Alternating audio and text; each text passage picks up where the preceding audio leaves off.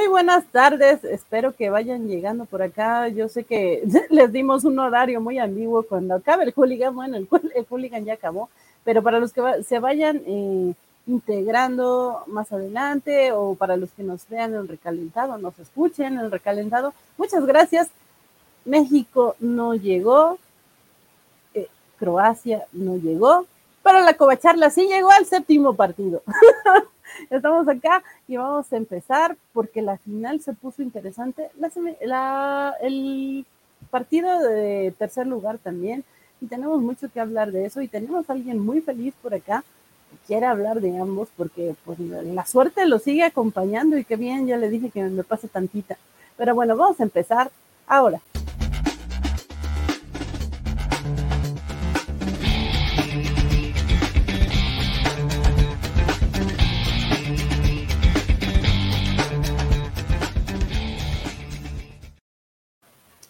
Le doy la bienvenida a no sé quién sea que está conectado. Qué bueno, qué bueno que ya llegaste. Ahorita, ahorita ponemos el anuncio para que se vayan integrando más personas. Pero bueno, yo soy Elizabeth Ugalde. Hoy es eh, domingo 18 de diciembre del 2022. Y sí, ya nuestra última charla mundialista. Creo que salió bien este experimento. A mí me encantó platicar con ustedes los partidos del mundial. A veces se complica un poco por los horarios con nuestros integrantes y demás pero eh, creo que tuvimos participaciones muy buenas en la mesa, eh, por supuesto en el chat. Y, bueno, hoy quiero darle la bienvenida al que debe de ser el cobacho más feliz de todos los cobachos que andan por acá, porque pues sí, así como a mí no se me cumplió nada, todo lo que pedí o todo lo que dije que iba a pasar pasó al revés, pues a él sí se le cumplió absolutamente todo. Bienvenido. Hay una, una sola cosa que no, pero eh, afortunadamente, pues sí, Croacia llegó a su séptimo partido, solo que no era ese séptimo partido y ganó su séptimo partido, solo que no ganó el sexto. Ah, pero están muy felices en, en Zagreb, los recibieron como muy contentitos y, y eso a mí me, me, alegra, qué bueno que tengan algo que, que, celebrar. Y luego lo de Argentina, que sí, este, un TikTok, un TikTok hizo que perdiera varios años con mi corazón esta mañana, pero se, agradece porque la verdad fue, fue, fue muy intenso. Mm, Jorge González aquí para, para, hablar un poco de los últimos partidos. Qué bueno, Jorge. Sí, tienes razón. Realmente no se te cumplió todo porque pues Croacia no es campeón, pero pues eh, ya andabas soltando tu suerte, andabas recriminándole a tu suerte que ya te había abandonado que, que, aquí lo interesante es que podríamos hacer una desviación muy fuerte de cuál es el otro motivo por el cual yo creí que la suerte me había abandonado, que también a ti te, te hizo creer que la suerte nos ha abandonado y ahí sí está cañón eh, ver por dónde, pero entonces ya no sería nada mundialista esto. Ay, sí, pero, pero eh, es que fueron tres cosas fuertes. El martes se va a Croacia, el miércoles se va a Cabil y el jueves pasa algo en el mejor anime de la temporada que tienen que estar viendo que se llama Kiba Made War. Eh, y entonces fue de no, pues ya, ya se, perdió todo, pero luego eh, resulta que salió un Playmobil de Naruto, que Croacia sí ganó el tercer lugar y luego Argentina hoy, entonces como que se rebalancea un poco el universo, lo cual es muy afortunado. Sí, Jorge, tú sigues echándole sal a la herida, eso de Kabil, no lo voy a superar ni en tres años. Sí, tampoco yo, no, no, no, no, no hay manera. O sea, tendría que ser un cast muy perfecto y vamos a ser muy honestos, los casts no son perfectos últimamente. El último cast perfecto fue Anya Taylor Joy como Ileana Nikolaevna Rasputin eh, y fue de Fox. Entonces, mmm, sí, sí, sí, sí, es, es complicado en ese aspecto. Con un cast perfecto y un guion que la verdad sea All Star o, o For the Man Who Has Everything, a lo mejor y diría, ah, pero tendría que ser algo así. Y yo creo que Cavill era perfecto para cualquiera de esas dos historias, entonces, sí, creo que ni tú ni yo lo vamos a superar fácilmente.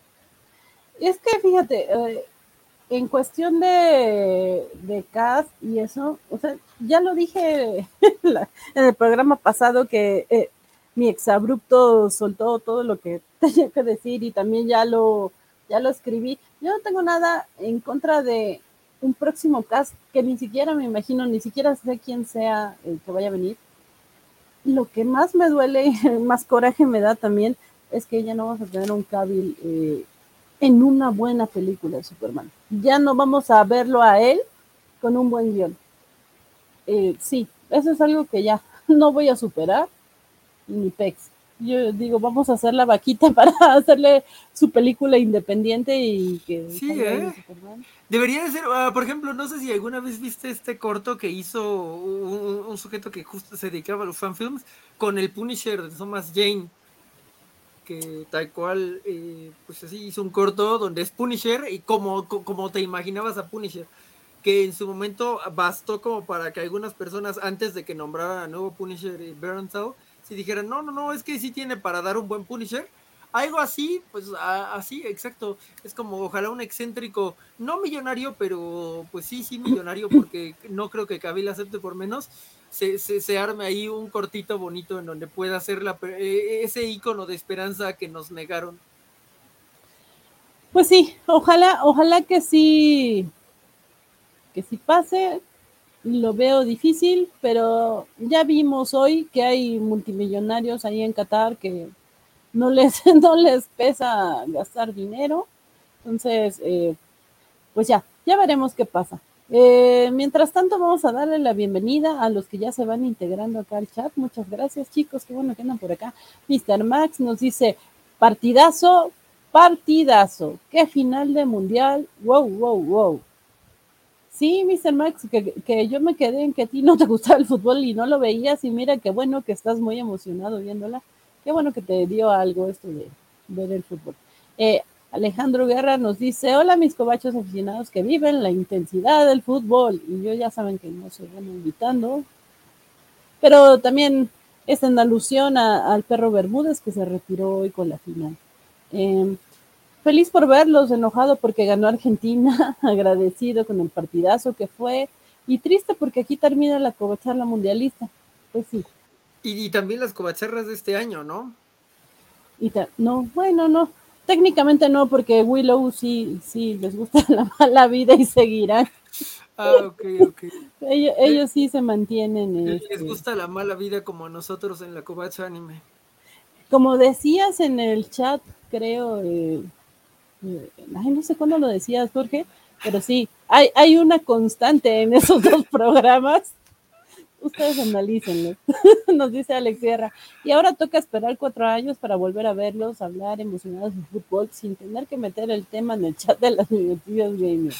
Pero bueno, pueden meter el tema y, esperamos ver a Van en las noticias gamer en el futuro. Entonces, pues ya tendrían un este un equivalente. Lo, difícil sería convencer a Rafa y su gran este planeado y mapeado, pero quién sabe, igual y se puede convencerlo alguna vez ahí de que, de que aparezca para las finales de, mm, pues no sé, de la liguilla o, algo de la Champions, algo que valga su, su magnánima atención.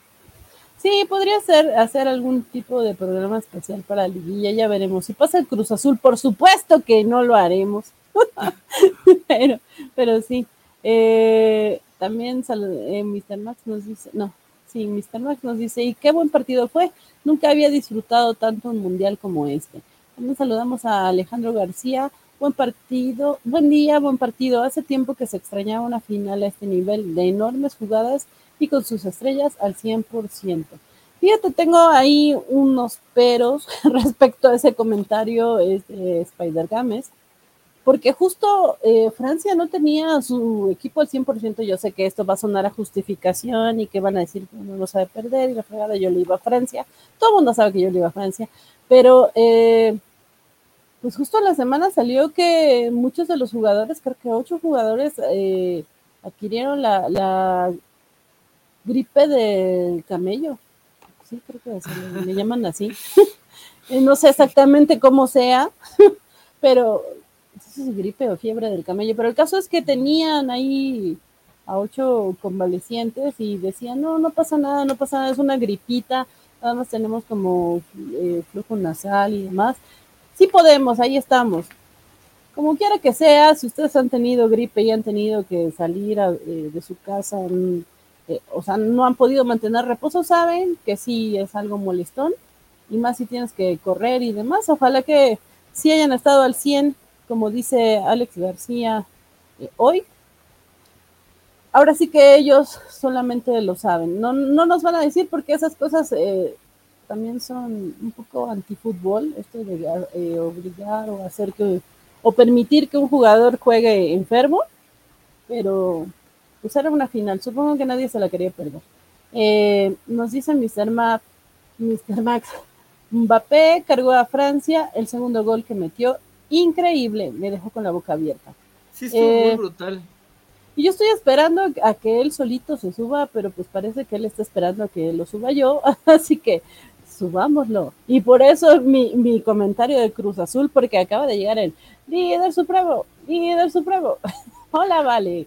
Hola, Van. Hola, Jorge. Este, básicamente vine a este programa para no permitir que la lengua ponzoñosa de Jorge les, les haga creer que, Argentina mereció este, este torneo más allá de, del dinero de los jeques catarís que evidentemente estuvieron apoyándolo de poquito en poquito hasta lograr que, se llevara ese campeonato.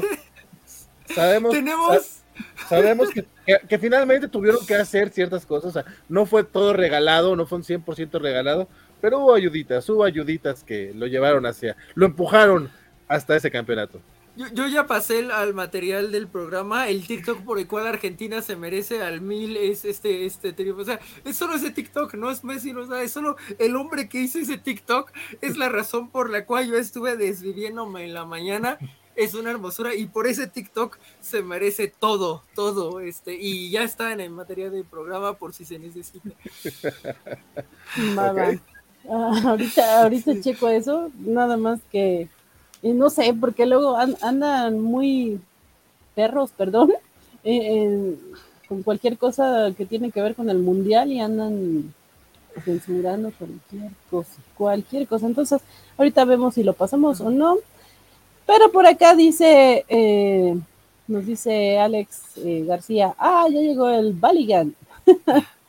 y también tenemos a un Rafa en el chat, pues dice, eh, saludos a la mesa y una alegría haber eh, presenciado y platicado sobre este mundial.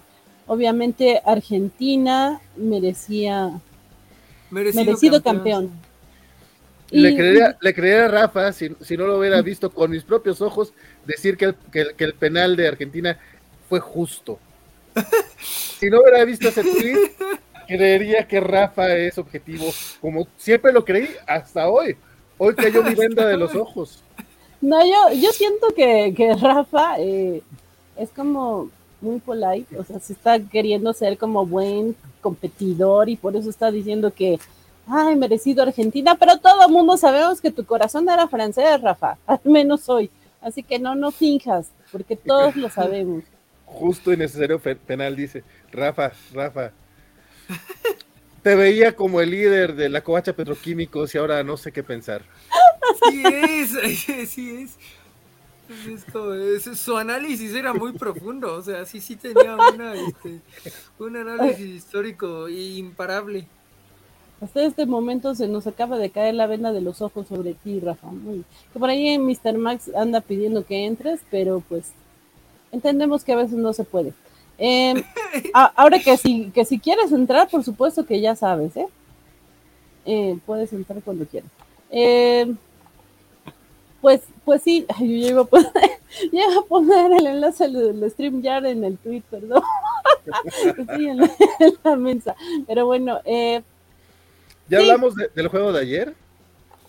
No, no, no, hemos hablado del juego de ayer. Estamos hablando como de así nuestra impresión general. Y obviamente nuestra impresión general era sobre esta final, es lo que tenemos más fresco. Pero sí, justo, vámonos con, con, con la, el partido del tercer lugar que yo decía que Jorge sí, sigue manteniendo su rachita, aunque sea un poco. yo creo que tu racha, Jorge, como que tomó aire. no, me está pidiendo demasiados imposibles y ya, de repente sí, a ver, otra vez, vamos. Entonces, eh, ¿quién quiere empezar a hablar de, Croacia-Marruecos? Que, eh, bueno, supongo que podría empezar hablando de que hablaban, eh, bueno, más bien se discutía en redes que si esa era la final, se iban a sentar todos durante 90 minutos para esperar los penales. Eh, afortunadamente no fue la final y nos dio un muy buen primer tiempo. Mm, en donde se, movieron hacia todos lados y pues como la, la, muralla de Marruecos no era tan estable como la Argentina, eh, pues Croacia pudo, pudo hacer algo de, de, lo que no pudo hacer contra Argentina. Y ya después ya volvieron como a este juego abierto que, que, no, que no busca como mucho, que le funciona, pero pues esperemos que también cambie un poco en el futuro, ahora que, que ya no tienen a alguien que les lea también el campo, porque pues fue el último mundial para Modric. Entonces esperemos que, que, se tiren un poquito más para adelante, como pasó con, por ejemplo, Inglaterra-Francia, o como estuvo pasando en, en la final de Taekwondo, ¿no? Entonces creo que mm, pues es un partido que define cómo era el estilo de juego de Croacia y de Marruecos. Eh, eh, Croacia ganó en ese estilo de juego, eh, pero también te habla de que necesitas algo para cerrar que les faltó en Argentina y que necesitarán estar mejorando, ¿no? Porque sí, tienes un eh, medio campo eh, pues bastante privilegiado, eh, tienes al mediocampista tal vez, pero pues van a necesitar hacer algo para, para poder cerrar, ¿no? Para tener lo que Argentina o lo que Inglaterra incluso y lo que claramente Francia tiene en cuanto a sus zonas finales laterales o centrales. Sí, eh, yo decía, porque sí, nos queda muy claro que tanto Croacia como Marruecos son dos equipos que jugaron muy defensivos.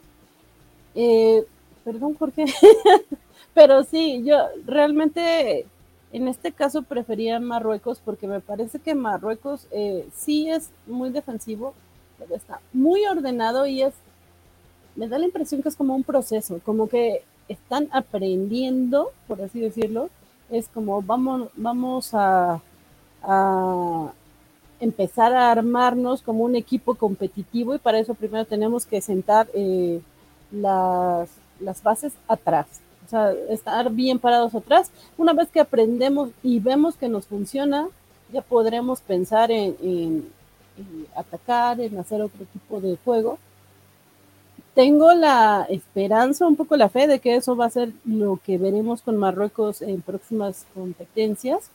Eh, ojalá que sí. Espero que Marruecos siga siendo un, un digno competidor y, ojalá que no vean que, ay, nos funcionó eso de lo defensivo y ya ahí nos quedamos.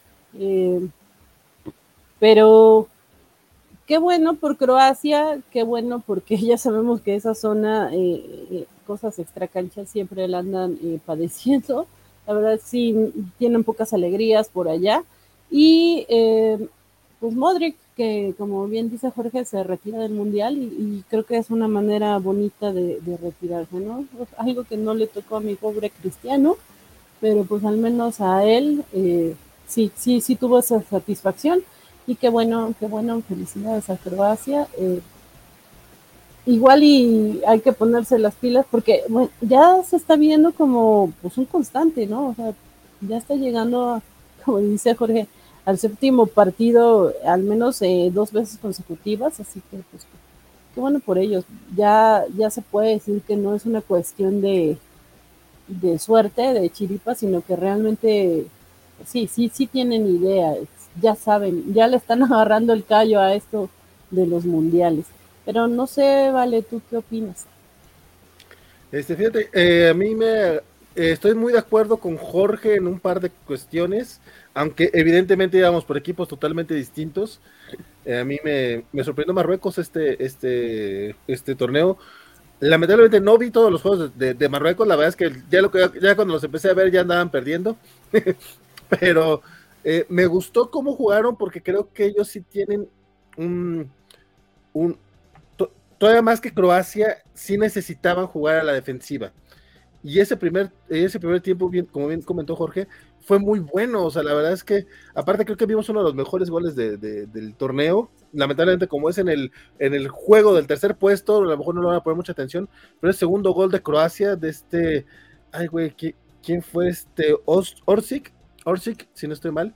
Este fue el que se aventó ese, ese golazo estuvo bien chingón. Lamentablemente el segundo, el segundo tiempo, eh, pues nos recordaron que son Croacia y Marruecos y que juegan a la defensiva. Entonces Croacia se encerró completamente y a Marruecos no le dio para abrirlo. Entonces, ya el segundo tiempo la verdad no estuvo tan chido, eh, pero sí, yo sí creo que Croacia tendría un poquito más para irse al frente, pero pues no lo hizo. Digo, a fin de cuentas también es parte de su estilo. No se fueron ninguno de los dos a, no se fueron a penales, lo cual ya es un logro. Entonces, pues, eh, eh, pero igual me pareció un, juego bastante entretenido que lamentablemente no tuvo mucho reflector. Sí, de, acuerdo, vale. Eh, yo también creo que Croacia podría hacer mucho más, pero bueno, ellos ya, ya se encuentran cómodos con su estilo. Como cómodos estamos, porque ¿quién creen que llegó, chat? ¿Quién? hola, hola. Ahí, lo estamos tapando completamente. hola, hola. Este, es, que no, sabía que iba a ser el programa a, esta hora y yo me confié y me fui este, coloquialmente por cervezas, tacos este, de camarones y a festejar, pero ahora que andamos por acá es un gustazo. De hecho, ni siquiera tengo la computadora de siempre, tengo una que enfoca a mi papada nada más. Entonces, este, pues un gustazo estar por acá a, a platicar un ratito a ver qué tal nos va. Oye, no, sí, qué papadota tengo, no Ni tienes, qué presumido eres, pero bueno. Ahí está. Así lo, no te creas. Pero yo, yo listo, yo listo, perdón, ¿en qué estaban? que, te toca comentar sobre el tercer partido, el partido del tercer lugar, Croacia, eh, Marruecos. Ay, me hubiera encantado que ganara Marruecos por cómo estaba jugando, la verdad. Pero creo que si, se, si había algo de justicia, era para Luka Modric, ¿no? Que que realmente él como jugador desde el Mundial pasado y estos cuatro años, qué nivel ha mantenido, que digo, tiene 37 años, 37 años y sigue jugando a, esa, a ese gran nivel, se me hace maravilloso. La verdad es que pues sí, ya perdió mucho el encanto este partido, porque pues es el tercer y cuarto lugar, no tiene tanto público, no tiene tantos reflectores, este, la verdad yo ni siquiera sabía qué hora era el partido yo le puse a la una para verlo y resultó que fue a las nueve. Entonces, o sea, desde ahí como que uno pues ya no tiene ese interés en verlos tan de lleno, pero cualquiera de los dos, si hubiera ganado Marruecos, me hubiera dado gusto, al ganar Croacia también me da algo de alegría, pero pues no sé, no, no, como que no, no era lo que esperaba. Me hubiera encantado ver un este, Inglaterra contra, no, no, no, ¿quién era el otro equipo? Era Ay, creo que estoy confundiendo de rivales, pero. pero Inglaterra y Portugal son los que se quedaron en cuartos, ¿no? Imagínate o Portugal Inglaterra. Sí, cierto, sí, sí, sí. Imagínate un Inglaterra, un, Inglaterra Marruecos, un Inglaterra Croacia. Estaba divertido, no sé, este. Como que uno, uno se quedó con el pendientillo por ahí. Y pues bueno, Marruecos hizo lo que pudo con el equipo que tiene y la verdad es que hizo un mundial maravilloso maravilloso para lo que traen. Digo, ya quisiéramos nosotros con México, con nuestro centro de formación de jóvenes, nuestros patrocinadores y entrenadores extranjeros, poder haber llegado no solo al quinto, sino a un sexto partido. Eh, a mí se me hace que estuvo bastante bien. Pues sabes que Marruecos también tiene un sentido de, de nacionalismo bastante interesante, porque ese hecho de que sean jugadores que no nacieron en Marruecos, pero que sí tienen padres marroquíes, y que evidentemente les inculcan este, el tema religioso y de identidad nacional, pues creo que eso también les da un poquito más de orgullo para ir más allá, ¿no? O sea, porque México, digo, memes aparte, o sea, pues a México el único equipo que le ganó fue el campeón del mundo.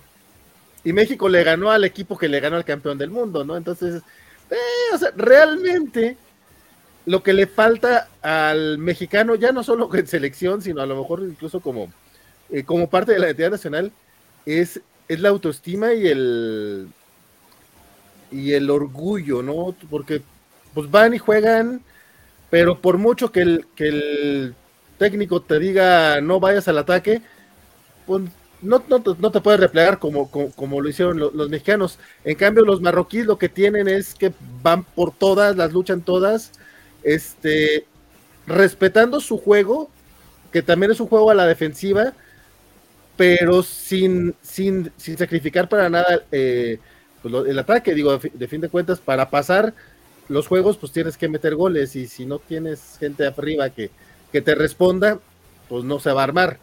Marruecos sí lo tenía. Fíjate que, ah, que, justo eh, este partido de tercer lugar nos da eso, que e, es una gran faitante de México. Los dos tienen una identidad nacional muy fuerte eh, y, y, se traslada directamente a la cancha, ¿no? Y queda claro que eso es lo que México no tiene, no tiene así como de voy a sentir la camiseta. Recuerdo mucho eh, cuando Cruz Azul no, no, no daba una a una aficionada que decía así es, sientan la camiseta, por favor, lo que les pedimos es que la sientan. Y, justo pasa con estos eh, dos equipos, también pasa bastante con Argentina, o sea, se les exige que sientan la camiseta y que hagan un esfuerzo por ese sentido de pertenencia y esa es una ausencia no deportiva muy fuerte en, la selección mexicana de los últimos, no sé, dos mundiales al menos. Tal vez, eh, eh, eh, digo, se sentía muy presente justo en 98, 94, en aquellos tiempos que Mr. Max no tiene manera de recordar, pero justo es un, el trabajo para para hacer avanzar a México al mítico quinto partido, claro que tiene que ser futbolístico, claro que tiene que ser un proceso político y de organización, pero también como de clavar esta idea, este chipcito que tienen muy fuerte los croatas, que como bien dices, funciona de una manera muy particular para los marroquíes, que le pesa mucho a los argentinos y, por eso le llegaban acá y pues creo que es un detalle importante que no se va a analizar en otros eh, espacios. Eso vale, García dijo, no, no quiero la cara de Van, ahora todos ven mi cara. Lo, que dice Jorge es muy cierto, ¿eh? y, lo que dice Vale este, igualmente. El otro día había una entrevista muy interesante con Jürgen Damm. Bueno, no una entrevista, él como que es muy de redes sociales, le, le encanta. Y él comentaba sobre las comodidades del jugador mexicano en México y él comentaba sobre por qué a veces no se quieren ir al extranjero. Eh, el tema, bueno, en el tema de crecimiento futbolístico, ya de identidad nacional y de identidad de ponerse la camiseta y, dar el aguante y el extra, pues como que aparte, pero, pero te dice mucho de lo que es el mexicano en un este, estado de confort. La verdad, si a mí me pagaran aquí X cantidad y me tengo que ir al otro lado del mundo a picar piedra para ganar menos de la mitad, mucha gente realmente elegiría quedarse en México. En México eres figura, eres respetado, eres celebridad, te tratan como rey y realmente sin haber hecho mucho. Y en Europa serías uno más del montón que va a ver si lo logra, que va a ver si puede. Y estas mentalidades eh, son muy contrastantes con lo que era, por ejemplo, Chicharito Hernández, que aunque a veces no era el mejor jugador, el jugador más dotado del mundo, pues tenía una mentalidad de, eh, imaginemos cosas chingonas. Y Hugo Sánchez, que Hugo Sánchez, eh, que, Hugo Sánchez, por ejemplo, también con esa mentalidad tan que a veces como que se le va el piso, que dices, bueno, Hugo Sánchez está loco, pero ese es parte de esa mentalidad lo que pudo haberlo llevado tan lejos a no rendirse, a ser figura y, por mucho, por mucho el jugador, este, el mejor jugador mexicano de la historia. Entonces, o sea, son dos casos excepcionales que contrastan contra todos los demás que no tienen esa garra. O sea, y en este caso a mí, por ejemplo, Marruecos, me, me, rompía el corazón verlos cuando ganaban un partido o tal cosa y que de repente iban con sus mamás. O sea, era, era una felicidad que dices, es, que estos tipos están viviendo el sueño de nadie, nadie daba por ellos y de repente son el cuarto lugar en un mundial. Mayor que Brasil, que Inglaterra, que... Digo, no necesariamente son mejores, pero en un mundial quedaron más arriba que ellos. Entonces, está muy padre eso. Y son ese tipo de sorpresas que te da el mundial que uno celebra al final del día porque es como que, oye, también acá hay, hay buenos jugadores, hay buenos equipos, y si se les da la oportunidad en equipos de Europa, que por cierto, la mayoría de los de marroquíes sí juegan en equipos de Europa, eso es lo que también mucha gente desconoce, pero pues no sé, ese tema del aguante es una cosa más que de mentalidad, ¿verdad? Es, algo de, que tienen aquí como idiosincrasia. Es que fíjate, muchos decían, no, es que estos ni siquiera viven en Marruecos, ni nacieron en Marruecos, y, pero es muy distinto es muy distinta eh, esta selección que está, está compuesta por inmigrantes o por hijos de inmigrantes que tuvieron que salir para rompérsela en otro país, pero recuerdan este, el terruño, a este, los argentinos nacionalizados en México, que se nacionalizan para ser este, seleccionados aquí porque, pues porque son de media tabla en, en, en, en, pues en Argentina, pues. O sea, no, no por hablar mal de ellos, digo, evidentemente sigan aquí a las elecciones porque aquí la están rompiendo un poquito más que en, otras partes, pero no son los argentinos que ganan copas del mundo. Por alguna razón deciden nacionalizarse y jugar por, otra, por otro país, ¿no? Sí, nada más para cerrar con el otro comentario que dijiste, ¿vale? E, esa de, ah, pero México le ganó al que ahora es campeón y todo, es una justificación que yo usaba mucho anteriormente. O sea, porque sí, es así como de, ay, estrellito, o sea, no somos tan malos, ¿eh? O sea, nos eliminó el que ganó, o sea, el chido. Sí, está bien.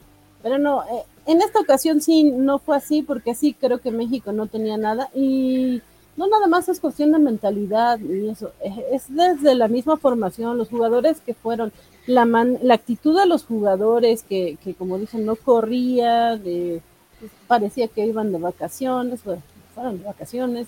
Eh, sí, no, creo que esta selección sí es la peor en tiempos recientes y no tiene, tiene algo que salvarle, la verdad, es que creo que no.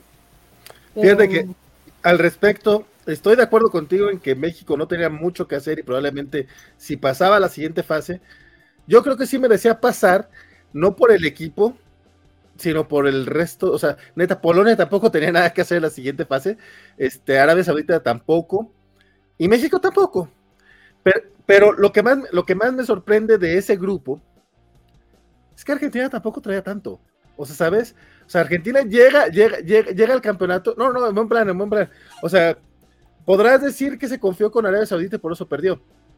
Pero en serio, también estuvo a dos de perder con, con México neta, los argentinos tenían miedo, y eso nadie me lo cuenta, de, de, que, de perder ante México. O sea, creían que iban a perder. O sea, te, los topabas y lo, ¿cuál crees que es el marcador? Y yo, vamos a perder. No creo. yo, güey, nosotros los mexicanos estamos segurísimos que vamos a perder, que esa es nuestra mentalidad. Aparte, o sea, y esto te habla no solamente del equipo, sino de como país. Neta, no había un solo mexicano que apostara por México en ese, en ese juego salvo los que se vuelven locos, ¿no? Este, y pero los argentinos también tienen miedo porque, porque dependían demasiado de, de, que brillara Messi y se vio en el primer tiempo de México. Yo sí creo que el, el, eh, la selección mexicana no tiene nada que hacer. Este, y también si te habla de la mentalidad argentina, que a partir de ese gol de Messi contra México, eh, cambiaron en, en cómo enfrentaban los juegos.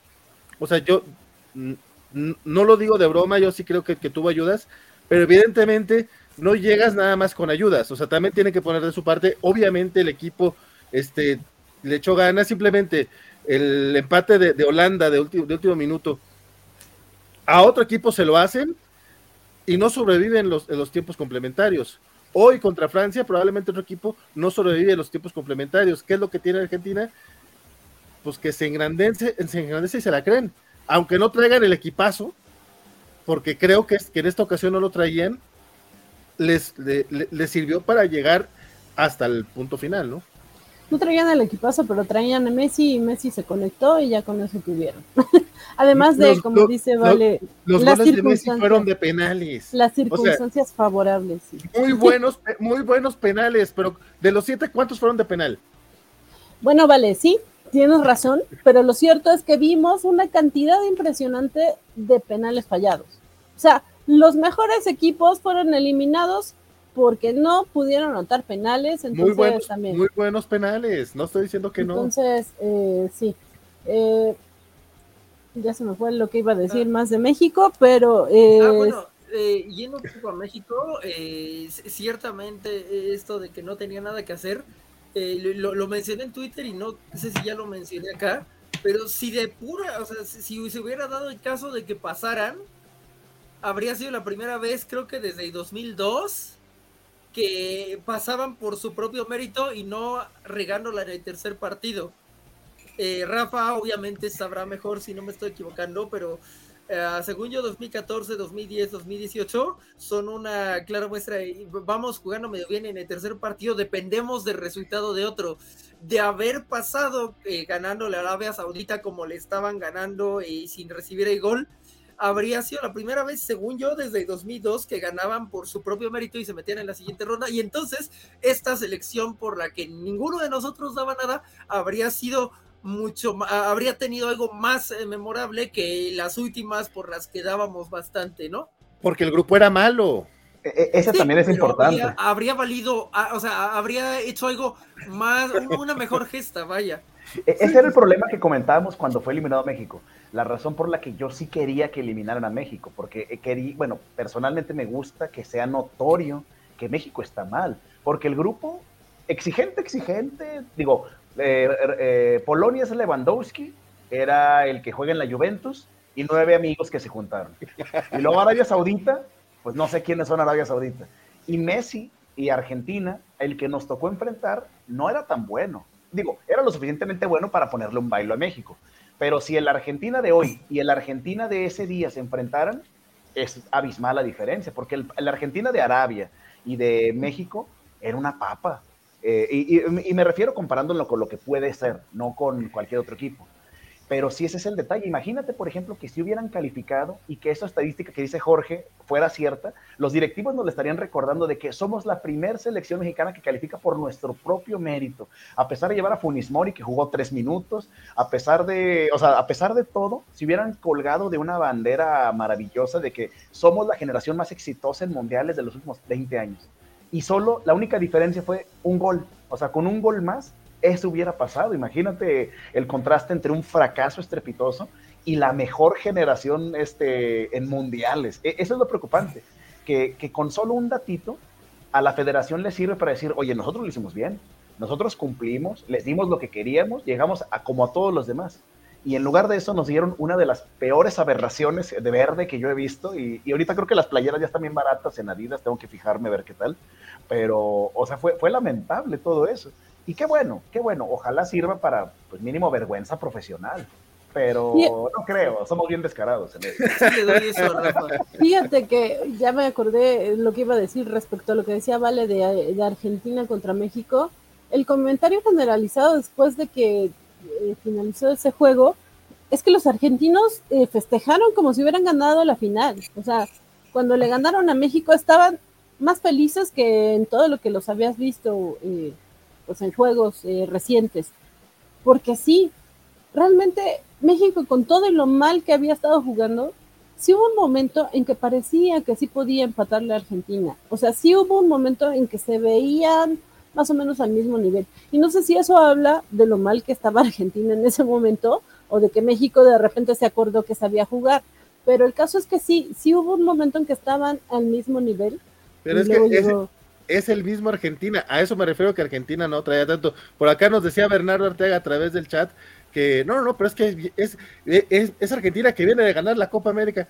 Es la Copa América. Nomás pero, por Pero la Copa América es 20 mil veces mejor que la Copa Oro. O sea, hay más competencia en la Copa América que en la Copa Oro. Y la Copa Oro la gana luego México y, y, tampoco, y tampoco decimos, ay, pero ganó la Copa Oro. Porque no es la Copa América. O sea, ahí al menos se tuvo que poner a Uruguay, a Brasil y, y, a Chile sí, no, no, no.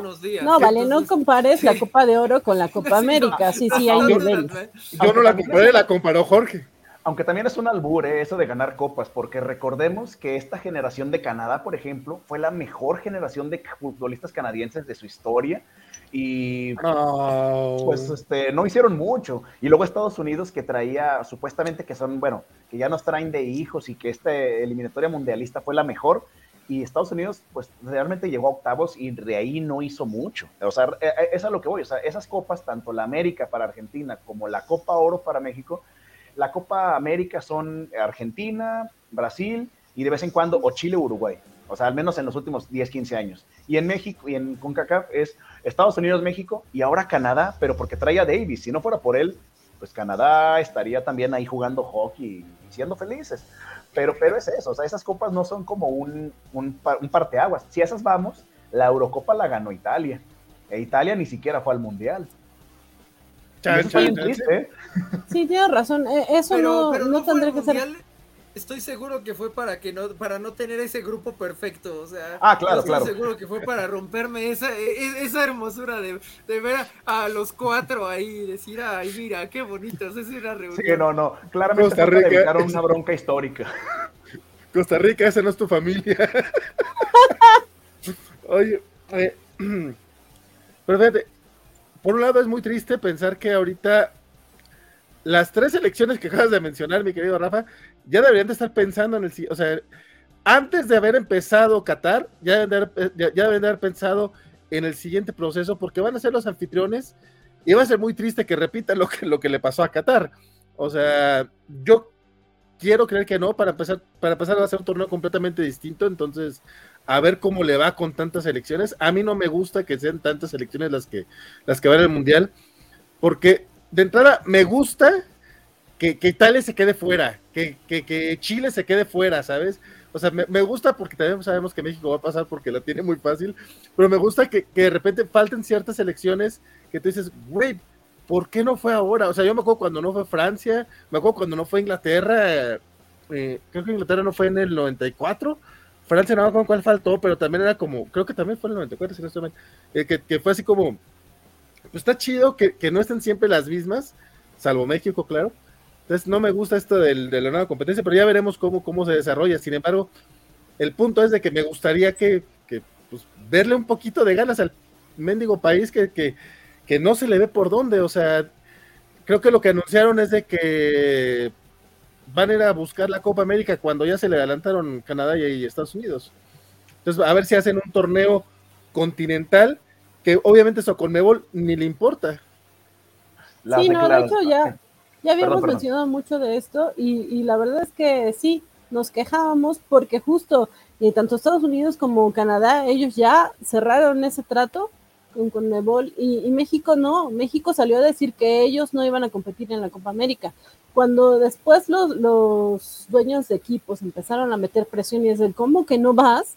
O sea, necesitamos un, torneo donde nos foguemos, porque vamos a repetir, eh, como México es anfitrión, no juega eliminatorias, entonces eh, pues va a llegar básicamente frío, porque de hecho creo que el año que viene eh, no hay eh, fecha FIFA. Entonces, si no hay fecha FIFA, se va a quedar un año completo México sin, sin hacer nada. O sea, ahorita no tenemos técnico, por supuesto que no tenemos un equipo real. Eh, muchos de los jugadores que fueron a Qatar ya iban de salida, ya vimos que hubo lesionados, eh, no hay un proceso, se tiene que trabajar muchísimo Así que, eh, híjole, yo, yo no dudaría que por cuestión de organización, México sí haga el papelón como Qatar de anfitrión, pero creo que en este caso eh, sí nos va a salir el amor propio, el orgullo de, hijo, estás en mi país y sí le voy a echar ganas, aunque no tenga cómo. Creo que es lo que va a pasar con México. En el caso de Canadá y Estados Unidos sí podrían hacer un, mejor papel por lo que se vio eh, de, sus equipos en este mundial. Creo que sí traen un proceso, ellos sí están formando unas selecciones, no como México, pero bueno, esperemos que me equivoque como me equivoqué en todo este mundial con todas mis predicciones. Pero vale, vas a decir algo.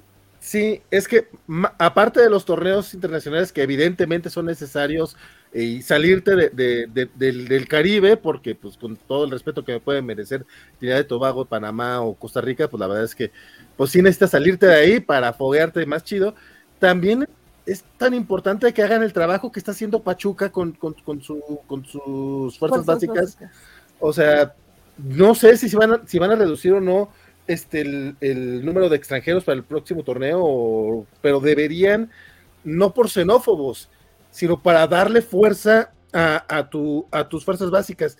Digo, si, si, si el torneo mexicano o los directivos mexicanos fueran como los de España, que no importa que lleguen chingos de extranjeros, no le dejas de dar amor a tus fuerzas básicas, pues estaría chingón.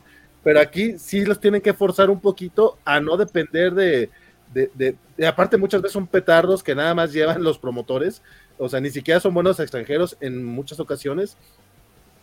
Y centrarte en tus fuerzas básicas, porque ese golazo de, de Luis Chávez no fue de, no, no fue de casualidad, pues.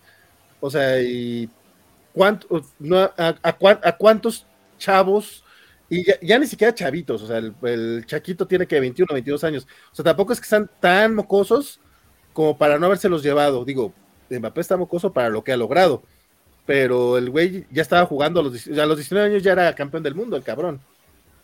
No digo que aquí en México va a haber una Mbappé así de pronto, pero si no le pones atención a tus fuerzas básicas, ahorita ya hay niños de, de 15, 16, 16 años a los que les deberían de estar poniendo atención para el Mundial del 26. Sí, de acuerdo, y eso son cosas como dices que la federación no le interesa porque ellos no, de ellos no pueden sacar dinero, que es lo que les importa. Eh, ahorita los equipos, los dueños de equipos se están dando cuenta de que sí pueden perder y tal vez, tal vez presionen, eh, pero creo que también es mucho su postura de, ay, la selección está muy mal, pero no gracias a mí, ¿eh? Yo, yo, yo sí estoy presionando para tener un mejor equipo. La verdad es que creo que si la selección está mal, para, eh, perdemos todos los que somos aficionados al equipo, pierde la federación, pierden los dueños de equipo, entonces, sí, ojalá que sí se hagan las cosas que se tienen que hacer. Eh, esto de las fuerzas básicas, que se les vuelva a poner atención, lo de los extranjeros, que según ya se habían eh, reducido, pero vemos que los equipos siempre encuentran los recovecos para eh, meter más extranjero, para alinear un poquito a los chavitos y ya después, ay, meto mi plantel viejo de siempre. Entonces, Sí, ojalá que se ponga más atención en eso, pero pues también estamos hablando de una liga en donde hubo un evento tan eh, terrible como el de eh, Querétaro, el de Atlas contra... Sí, Querétaro. Querétaro, y pues sanción. Y sí, no, ¿qué más? Entonces, sí, la verdad es que no, no, le, perdón si le tengo muy poca fe a los directivos, pero es que si hoy leía por ahí que la FIFA es corrupta, pues acá en México alzamos la mano a ser los primeros en apoyar eso. A mí, me sorprende cómo en los documentales que he visto acerca de la corrupción de FIFA, de todo lo que llevó a la, selección de, Rusia y de Qatar para las últimas sedes, no mencionan a México. Yo estoy casi seguro que México también debió de haber participado bastante. O sea, no puede ser que México siendo que CONCACAF fue como una pieza clave para todo ese desmadre por la cantidad de corrupción que hay acá. O sea, sí no dudo que el vato de Trinidad y Tobago y el de, Estados Unidos sean bastante ratas, pero no me digas que el de México no lo hizo tampoco algo ahí. No, eso no lo puedo creer. Ya, ese es mi comentario. Sí, nada más creo que, que lo que pasa es que a la gente no le gusta mencionar lo obvio. A veces porque es muy obvio, a veces porque no le conviene. Pero bueno, eh, regresando un poco a Croacia, que decíamos que es el, partido, bueno, eh, la despedida de Modric, eh, ¿qué, opinan? Eh, ¿es, una digna despedida de él? ¿Qué tal tuvo su torneo? ¿Algo quieran comentar de, un, de algún jugador de Croacia, si no es de él, o de Marruecos? Si no bueno, pues ya valió que tal vez no fue la mejor este, despedida que pudo haber deseado, pero y esto es notable, o sea, es una despedida más grande que la de Cristiano Ronaldo. Entonces, pues tampoco creo que se queje. Y, lo, que he notado con los croatas es que justo se quedan como muy ah, vinculados. Eh, hay varios de los de la generación de 98 que están en puestos de dirección y checando las cosas, porque de nuevo sí les da una identidad muy importante y si, si es un proceso que quieren seguir aún fuera de la cancha. Entonces, pues no me extrañaría verlo eh, como parte de, pues, de las eh, cúpulas que toman las decisiones respecto al fútbol croata para que esta nación de cuatro millones de habitantes siga colándose a, las partes importantes de la fiesta mundialista en muchos, muchos años venideros, ¿no? Sí, eh, ojalá. veremos qué pasa con esta Croacia. yo creo que sí van a seguir figurando veremos. Si nadie quiere comentar nada más de Croacia y Marruecos, entonces pues, vámonos. Y, nada más así rapidote de que creo, que lo que hizo con Croacia es bastante, eh, bueno, grande, a pesar de que no ganó un título como tal, como, como él lo hubiese querido, pero él cargó al equipo muchísimas veces. El equipo no trae mucho Croacia. Croacia es un, es un equipo que ya estaba dando el viejazo desde el 2018 y hubo una renovación de jugadores como el defensa este que traía la máscara al que, al que, pues, al que Messi bailó el partido pasado, pero esa defensa es buenísimo. Es un jugador que tiene un potencial tremendo que ojalá esa, pues la forma en la que fue retratado no perjudique algún traspaso en esta, en esta temporada para que pueda llegar un equipo más grande, pero él puede ser la base de otro equipo importante de Croacia, porque Croacia antes era un plan. ¿eh? Antes, yo recuerdo que Croacia no era así potencia realmente. Digo, estaba Davor Zucker, pero era Davor Zucker y sus amigos. Y de ahí en fuera, este, creo que para Modric este, esta despedida se me hace muy, muy bien a que, haya quedado en tercer lugar, porque es a lo que el equipo aspiraba. El equipo no tiene demasiado. Era Modric, sus amigos y pues bueno, e, es para lo que había. Y es muy digno. Un tercer lugar en un mundial, después de haber quedado en segundo en el anterior, es realmente muy buenos resultados, considerando que tiene 37 años. No porque sea viejo, pero en edad de fútbol, pues ya, ya, ya pesan los huesos. Para acá Carlitos Parker nos dice que Croacia campeón del mundo antes que México. Híjole, sí, no lo dudo. Casi Ya lo averiguarás tú. Em, pero bueno, acá saludamos a Luce López. Bueno que por acá, Luce, gracias. Eh, pero bueno, eh, vámonos eh, con la última de estas baladas desde Qatar, que un gusto que se hayan podido realizar, qué bueno. Entonces vamos con cortinilla.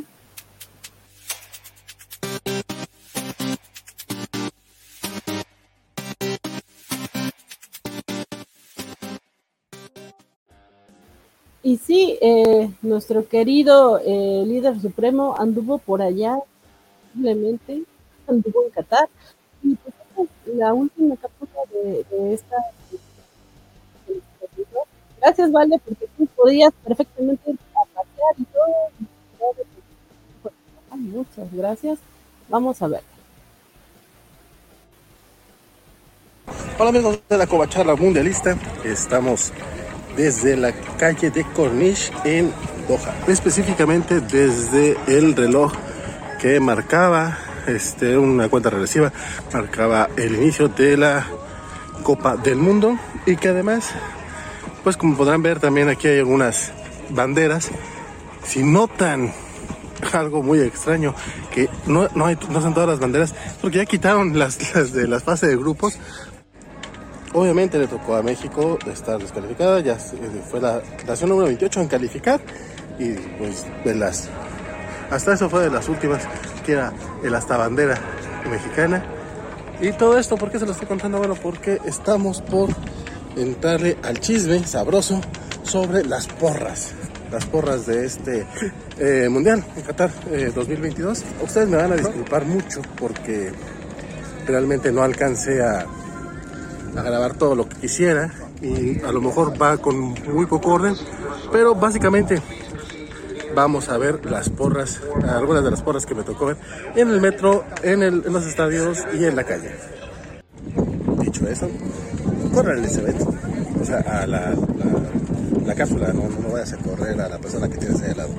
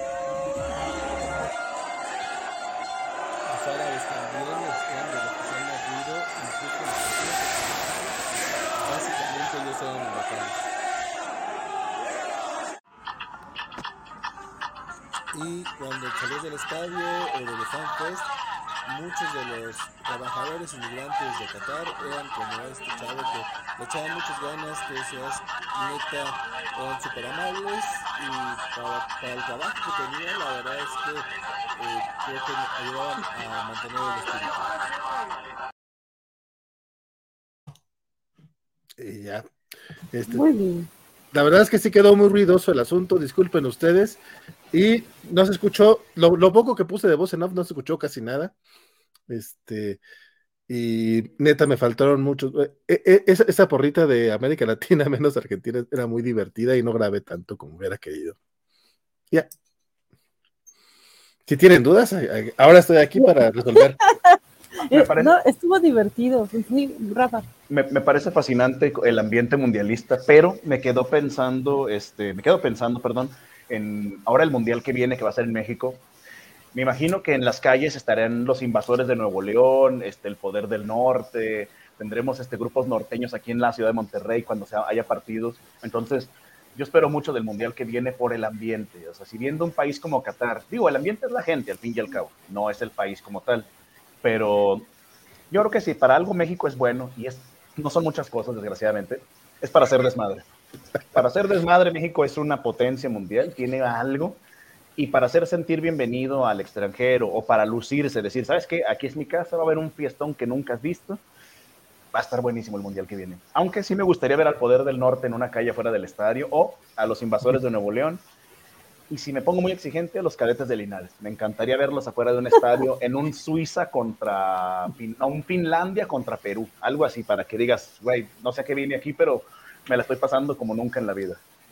Yo siento que eres bien optimista, Rafa, eh, en ese sentido. No dudo que haya grupos, pero no esos grupos.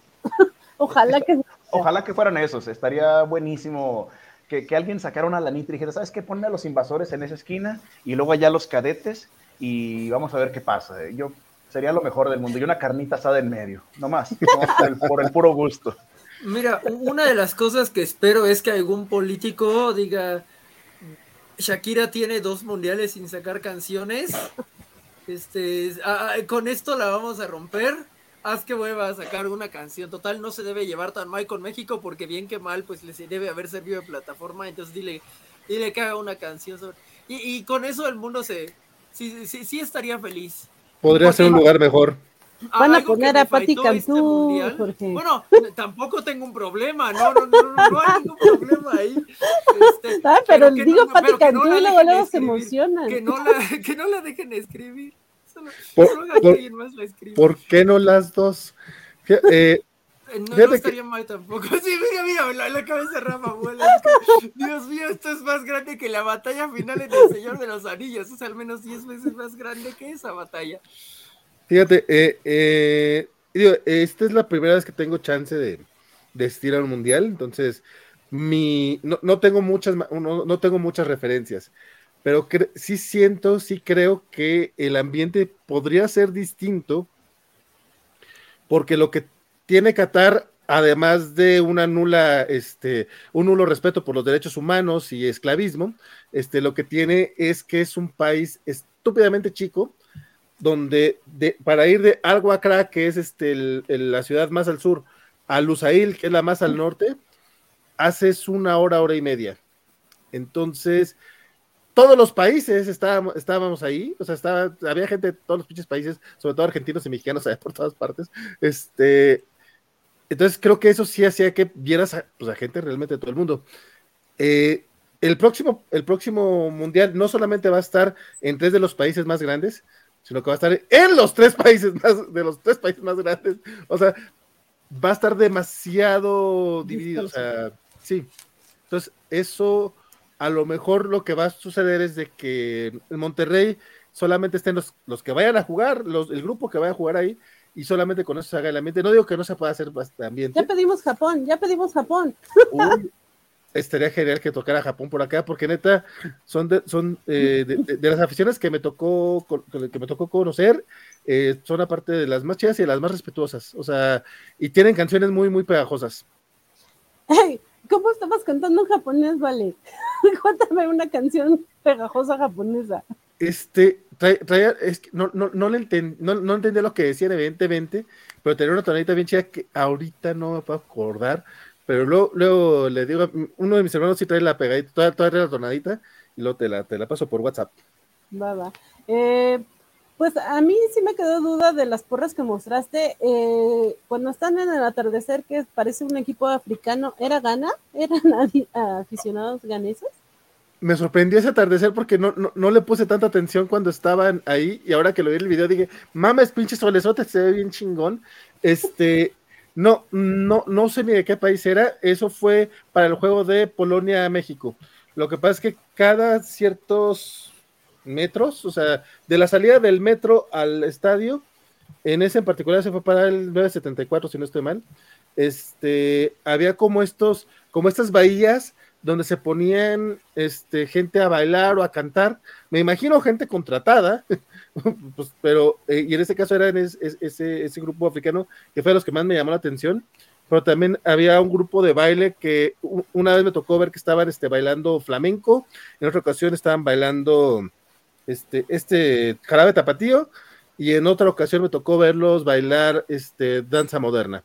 Entonces, como ah, ese fue el único grupo que sí me tocó ver varias veces, pero no sé, la verdad es que no, no, pregunté dónde era ese, ese baile, pero estaba muy chido.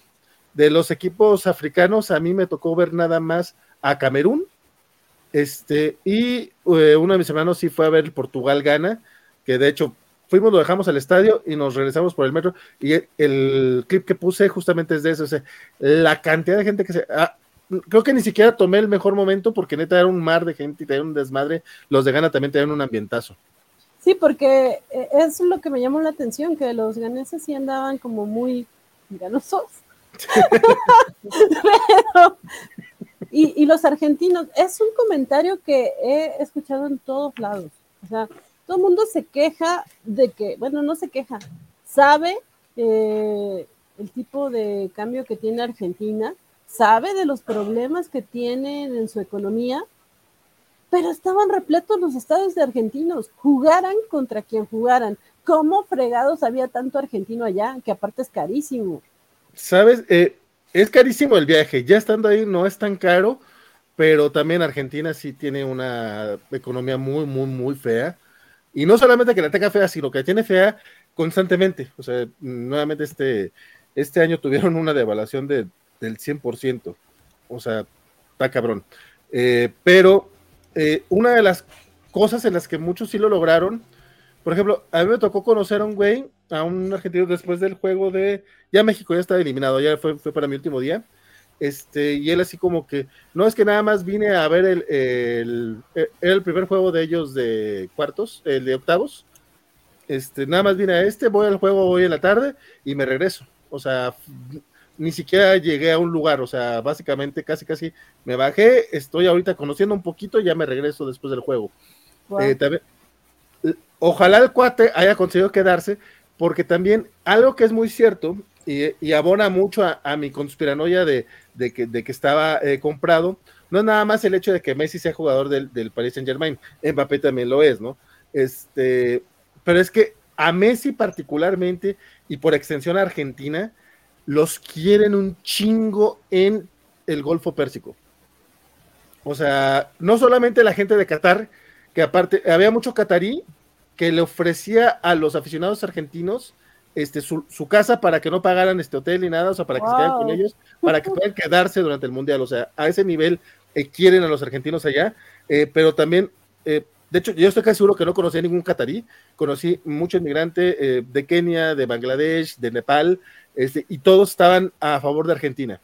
O sea, cuando, cuando ves a los argentinos mamertos, es que todos están a favor de nosotros. O sea, sí, sí, todos los árabes, compadre, están a favor de ti, y Rafa y Jorge, pero no todo el mundo. O sea, los árabes, aquí sí te apoyan. Pero bueno, este, no, pero, pero eso es cierto. a uno sí le pregunté a un güey de Bangladesh, oye, pero ¿por qué? O sea, ¿por qué tanto amor? Cero, lo que pasa es que Messi es muy buena persona. O sea, Messi trata muy bien a la gente pobre. Y yo, ok, es que lo ves y él saluda a los niños y él saluda acá. Entonces, le tiene mucho cariño por la calidad de persona que, eh, que cree que es Messi. No digo que no lo sea, no lo conozco en persona. Este, y, aparte, hacían el, antagonismo, ¿no? En cambio, Cristiano Ronaldo, es, y el cuatro no me da cómo decirlo, es mamón. En nuestro país le decimos mamón. porque, porque no, no da autógrafos, porque es más, más, payasón, pero a Argentina lo quieren por Messi y a Messi lo quieren porque es buena persona. Al menos es lo que me dijo un bangladeshi. Lo que sí, sí, sí, fue, el único que le pregunté, le había preguntado más para poder tener este mejor este noción, pero de que, de que los quiero. De hecho, había un, un tema muy gracioso, no sé si ya te lo platiqué o si lo dije en una covacharla, si ya lo dije en una covacharla, me disculpan. Este, como mucha gente, de hecho, muchos creíamos que eran fans falsos, porque sobre todo en la primera fase, en la, fase de grupos, este sí veías a mucha gente de, de Qatar, bueno, no de Qatar, sino de, de, de, los inmigrantes de Qatar, con playeras de varios equipos, no solamente de Qatar, este, yendo a los estadios, decían que les regalaban los boletos para que no se vieran solo los estadios, según esto. E, eso es algo que nunca comprobé. Pero sí escuché a argentinos quejándose de eso, porque decían, es que, che, nosotros tenemos canciones muy bonitas, nosotros estamos cantando en las gradas y no podemos cantar porque, porque los falsos aficionados este, no se saben las canciones, entonces tenemos que estar diciendo Argentina, Argentina nada más, por, pues para, para, que se escuche, están todos encabronados. Yo, güey, pues mamón, o sea, pues te están apoyando, ¿no? Al menos, pero, pero sí les molestaba mucho que no, se que no se supieran las canciones de la barra argentina. Bueno, también le molestaba mucho a tres personas que escuché, no escuché a más argentinos quejarse de eso.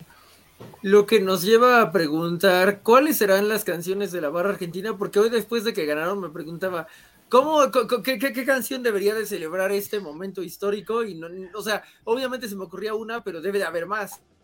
Las inventan, ¿eh? O sea, las, sacan ahí. Una era de que para ganar la copa hay que ganar hoy, obviamente no me sé ni la tonada ni me acuerdo de la letra completa, pero decían que, había que sufrir, que había que ganar. Este, hoy se gana, este, para llevarse la copa, hoy se gana, algo así era la, una de las canciones. Otras eran, hablaban de Maradona, otras eran sobre Messi. Una de mis porras favoritas. ah, perdón, perdón, no, no, no, que también, que también algunas canciones de los argentinos es muy difícil, este, o sea, sí son muy fuertes. Eh, no, voy a decir que son xenófobas, este, machistas, eh, discriminatorias en veces, pero hay una que, tiene que ver con Mbappé que dices, ay caray, qué bueno que no se saben la letra los demás, porque sí están muy, muy, muy pasadas de, de lanza ya en temas personales. Pero así están las barras argentinas. Si tú, si tú buscas en TikTok este, canciones de Argentina, hablan de hasta de cuando alguien se murió, hablan del equipo cuando anda en problemas financieros, de corrupción, o sea, se tiran pesado, o sea, no, no, no andan de que México rara, no, allá es de la con, bueno, tal, de tu tal, y se va a ir al natal y te quedas de, oye, espérate, estamos jugando fútbol, ¿qué onda?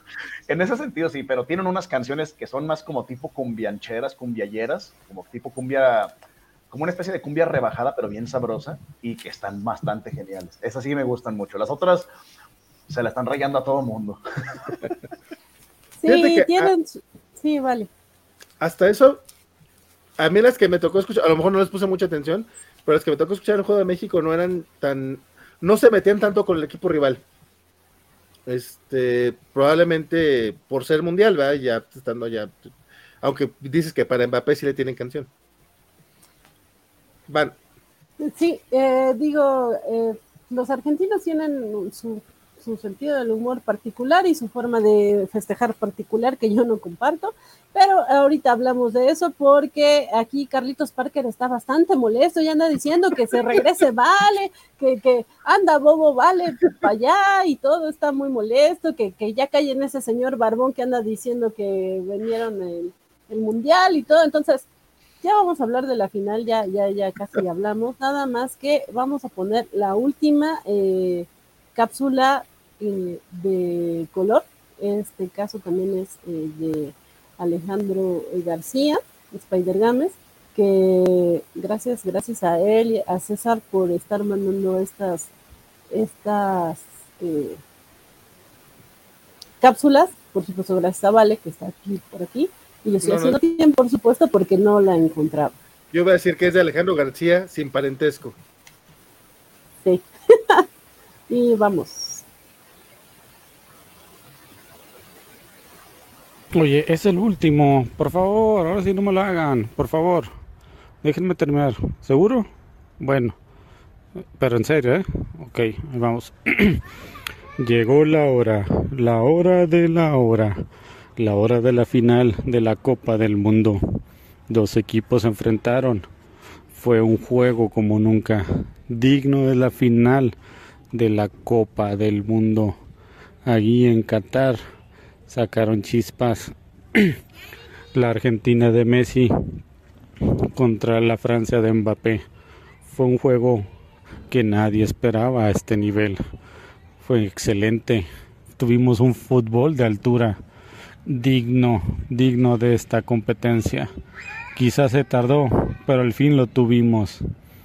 ¿Qué nos espera ahora? Después de 90 minutos de juego, otros 30 de adicionales, más una tanda de penales. ¿Qué le espera Messi? ¿Qué le espera Mbappé? Aquí tengo las notas, aquí tengo la información. Mbappé será al Real Madrid por fin. Claro, Claro que les voy a decir eso. ¿Qué pasará con Messi? ¿Será el fútbol más caro del mundo en Arabia? ¿O dejará ir a descansar al MLS? Claro. Usted sí, y la cámara me puede apagar, iré.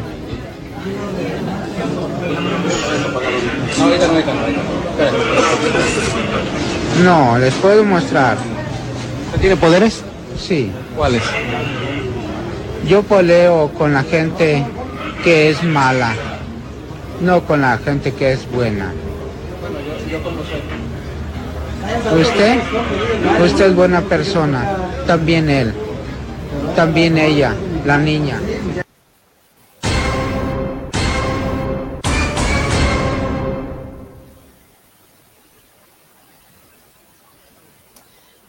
Y bueno, ese fue eh, Spider Games y su cápsula, que si nos banean este programa, ya saben de quién fue la culpa.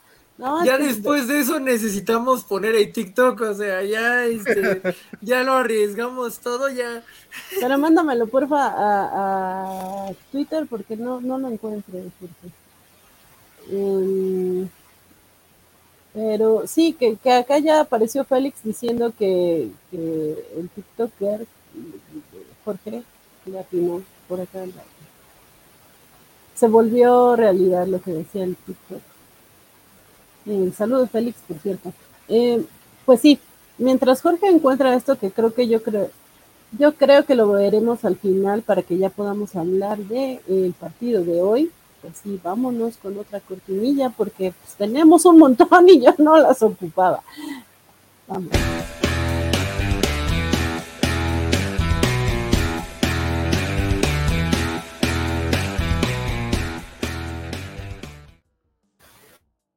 Llegó la final, la final de, este mundial que muchos llamarán el mundial del no era penal. o sea, si fue nuestro grito de guerra eh, con México en el mundial, en el mundial de Brasil, eh, aquí sí, era, no era penal y no era penal para todo. Hubo penales eh, para dar y regalar en todos los partidos, muchos muy dudosos. También hubo tiempo extra para dar y aventar al cielo, o sea, los partidos básicamente eran de 100 minutos, no, no de 90. Entonces sí, tuvo sus peculiaridades este mundial y la verdad es que desde mi punto de vista se vio muy poco buen fútbol. Creo que hasta cuartos, semis y esta final es donde pudimos ver los mejores partidos, todos eh, con Francia como participante. Creo que Francia fue eh, el que se mantuvo constante en, todos los partidos. Eh, no fue espectacular en su ronda de, grupos, pero en, las eliminatorias, en las rondas eliminatorias, sí dio muy, muy buenas, eh, muy buenos partidos contra todos sus rivales. Este no fue la excepción. Muchos dicen que es el mejor partido del mundial. Eh, ¿Ustedes creen que haya sido el mejor partido del Mundial? ¿Ustedes creen que hayan sido penales todos los penales que marcaron? Cuéntenme, chicos, ¿qué les pareció eh, esta final?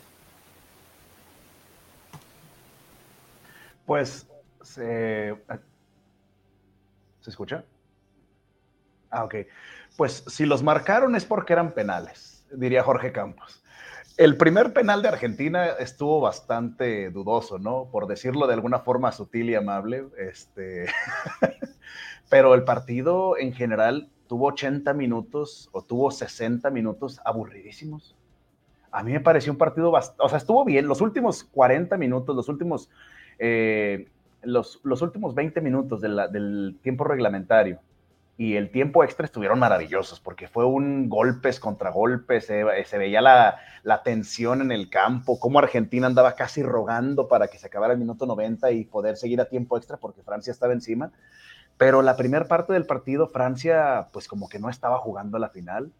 El gol de Messi de, de penal, que fue pues totalmente, digo, no tiene caso desmentirse, pero ese penal es un regalo ese penal es un regalo que el árbitro yo no sé de dónde lo vio, yo no sé de dónde se inventó el hecho de que no necesitaban el VAR para poder analizarlo.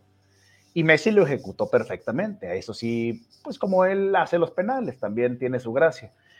Pero ya el gol de Di María, las jugadas, lo que estaba entregándonos Julián Álvarez, lo que estuvo haciendo Di María con Dembélé, que lo traía de su hijo, pero Di María hace unos recortes que lo hace ver como si fuera eh, amateur, sí hubo mucho, mucho de dominio de Argentina en la primera parte, pero les pasa lo de siempre. Se empiezan a confiar, ya estaban en el minuto 80 y de repente Mbappé, que es por mucho uno de los mejores jugadores del mundo, yo creo que si no es el segundo o tercero, porque el primero no es, evidentemente, pero realmente lo que hizo hoy fue maravilloso. Así, así sí fueron dos goles de penal, pero el tener el, el, tamaño suficiente para decir, yo me paro ahí, meto los goles de penal, estoy constantemente jugando, a mí se me hace impresionante de él.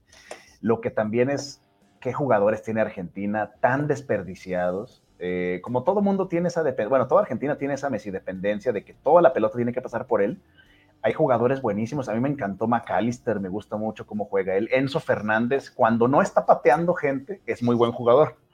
Eh, Julián Álvarez, que es una bestia, corre como si tuviera tres, cuatro pulmones, no se cansa, pelea todas. O sea, hay jugadores muy buenos, pero desgraciadamente, incluso lo decían en la transmisión por televisión, yo veo mucho más fácil que Francia llegue a la final del Mundial que viene y hasta del otro Mundial, a que Argentina vuelva a llegar a semifinales, aunque sea porque Argentina sin Messi pierde muchísimo, perderá muchísimo a futuro y Francia tiene un porvenir maravilloso. Ese es el problema que tiene Argentina ahorita, que si no aprende a jugar sin Messi, ay Dios, va a estar muy complicado.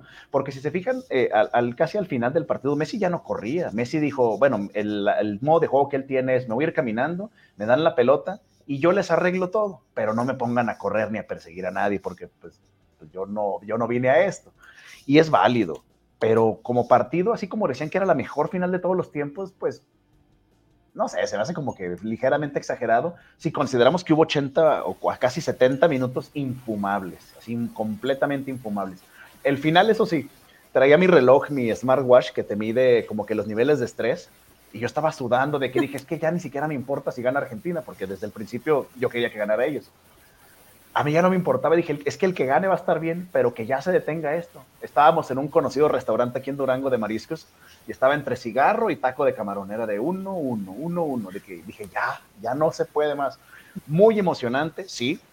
Muchos penales también a mi, a mi gusto. Eh, dos de ellos sí eran penal, el otro, pues quizás no tanto pero entretenido sí, entretenidísimo el partido y pues, ¿qué, decir de, pobre Francia? La verdad es que Rabiot jugó horrible, este Dembélé, yo no sé qué le pasó, Dembélé no es tan malo normalmente no es tan malo, a Giroud se me hace que no le dieron nada de oportunidad, Griezmann como que le dijeron, mira, ya, ocupamos todos los espacios, pero si quieres tú ponte ahí, a ver qué, a ver qué puedes hacer porque lo tenían como una especie de medio de adelantado y luego estaba más atrás y luego no lo dejaban tirar, pero tampoco sabía pasarla, entonces estuvo, estuvo rarísimo, estuvo rarísimo y hasta que hicieron algunos cambios se pudo notar un poco más de, de mejoría, pero aún así creo que fue muy circunstancial ambas cosas, que Argentina se adelantara y que Francia pudiera tener la brecha para empatar, porque si no fuera por el gol de penal de Mbappé,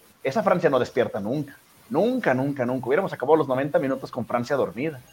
Y es gracias a ese gol de penal que como que dicen, oye, pues igual y sí podemos empatarlos, ¿no? No somos tan malos como estamos jugando. Y ya el tiempo extra fue una maravilla, fue una chulada. Las atajadas de Dibu Martínez, lo que hizo, eh, ¿cómo se llama el portero de Francia? Se me fue el nombre, este, Lloris, Hugo Lloris. Lo que, lo que hizo Hugo Lloris con dos tiros, uno de Messi, creo que uno de Julián, y hasta el último gol que, que le tapó a Lautaro Martínez, dieron un partidazo. Eh, ahí hasta ese punto y empezó a ser un partidazo y los penales, mira, me tenían así tenso, tenso, tenso, la verdad. Pero es, es como lo vi. El árbitro, el árbitro sí es una vergüenza. ¿eh? Ese sí, yo creo que no recuerdo un partido que fuera una final con un árbitro tan malo, pero tan notorio. Eh, hay, hay errores que son válidos, se puede equivocar, pero tantos errores, tanto eh, tantos detalles que tuvo, como no dejar correr la pelota, como las amarillas que no sacó, porque hubo varias patadas de los argentinos, como por ahí por el minuto 75, 76, que hubo una de Paredes, no, Paredes fue en el 112, creo, hubo de Paredes, hubo de Enzo Fernández, hubo de todo mundo que estaban pateándose fuerte, y si el árbitro hubiera puesto orden desde el principio, el partido hubiera cambiado mucho, pero no sé, o sea, Dicen que estuvo comprado, pero yo no creo. Argentina no es así. Argentina es bien chida y no necesita eso. Este. pero pues, ¿qué les digo? O sea, realmente ese, eh, el, el, tema del árbitro fue tan polémico que es como una pequeña manchita dentro de la final y la verdad uno no sabía qué iba a pasar ahora. Dices, vas a marcar esto, no vas a marcar esto otro, va a haber rojas, no va a haber, vas a poner orden o, qué, o qué diablos va a pasar aquí. Y ese fue un problema muy feo porque mancha, mancha un deporte, mancha una final y quizás a futuro pueda, no sé, quizás manchar este gran logro de Messi, que a mí la verdad me llena mucho de alegría poderlo ver cargar su, su, Copa del Mundo. Es, es, algo que yo venía esperando desde el 2014, que la perdió contra, ¿cómo se llama este cuate? Con este, este equipo contra Alemania. Que, Alemania. Que con Mario Götze su gol, pues la perdió al final, pero pues bueno, ¿qué, qué, qué más se puede decir? Bueno, al menos de mi parte creo que eso, nada más. No sé si me estoy olvidando algún detallito, quizás. Mira, perdón, pero si una mano en el Mundial de 86 para los argentinos no les mancha su campeonato, ¿qué quieres? Un, un penal inventado. Los argentinos olvidan todo. Perdón, Van. No, eh, y justo iba contigo, vale, que tú te la pasaste tuiteando. Yo casi no tuiteé porque primero no vi, no estaba como andaba en la calle. y cuando por fin me pude sentar a ver eh, el partido, un entradón horrible, así, bien cerdo, de un argentino, pero sí de, ¿pero qué? ¿Este bestia qué le pasa? Perdón. Pero sí, yo estaba muy enojada. Le va a romper la pierna a este mono. Y como dice Rafa, estaban entrando muy feo. Y no digo que los franceses fueran seditas, pero sí, los argentinos, desde mi punto de vista, se caracterizaron por su juego rudo, por decirlo de una manera. Pero eh, yo venía leyendo eh, los resultados y muchos comentarios que decían que esta final estaba arreglada, que, que los jeques porque dicen, no, pues ¿quién, ¿quién va a pagar en Argentina si son pobres? Había quien decía que los jeques eh, habían pagado justo porque son fans de Messi, entonces que ellos eran los que habían arreglado. También habían dicho que, la FIFA ya había ah, pactado con, con Medbol que Argentina iba a ser campeón desde hace dos años.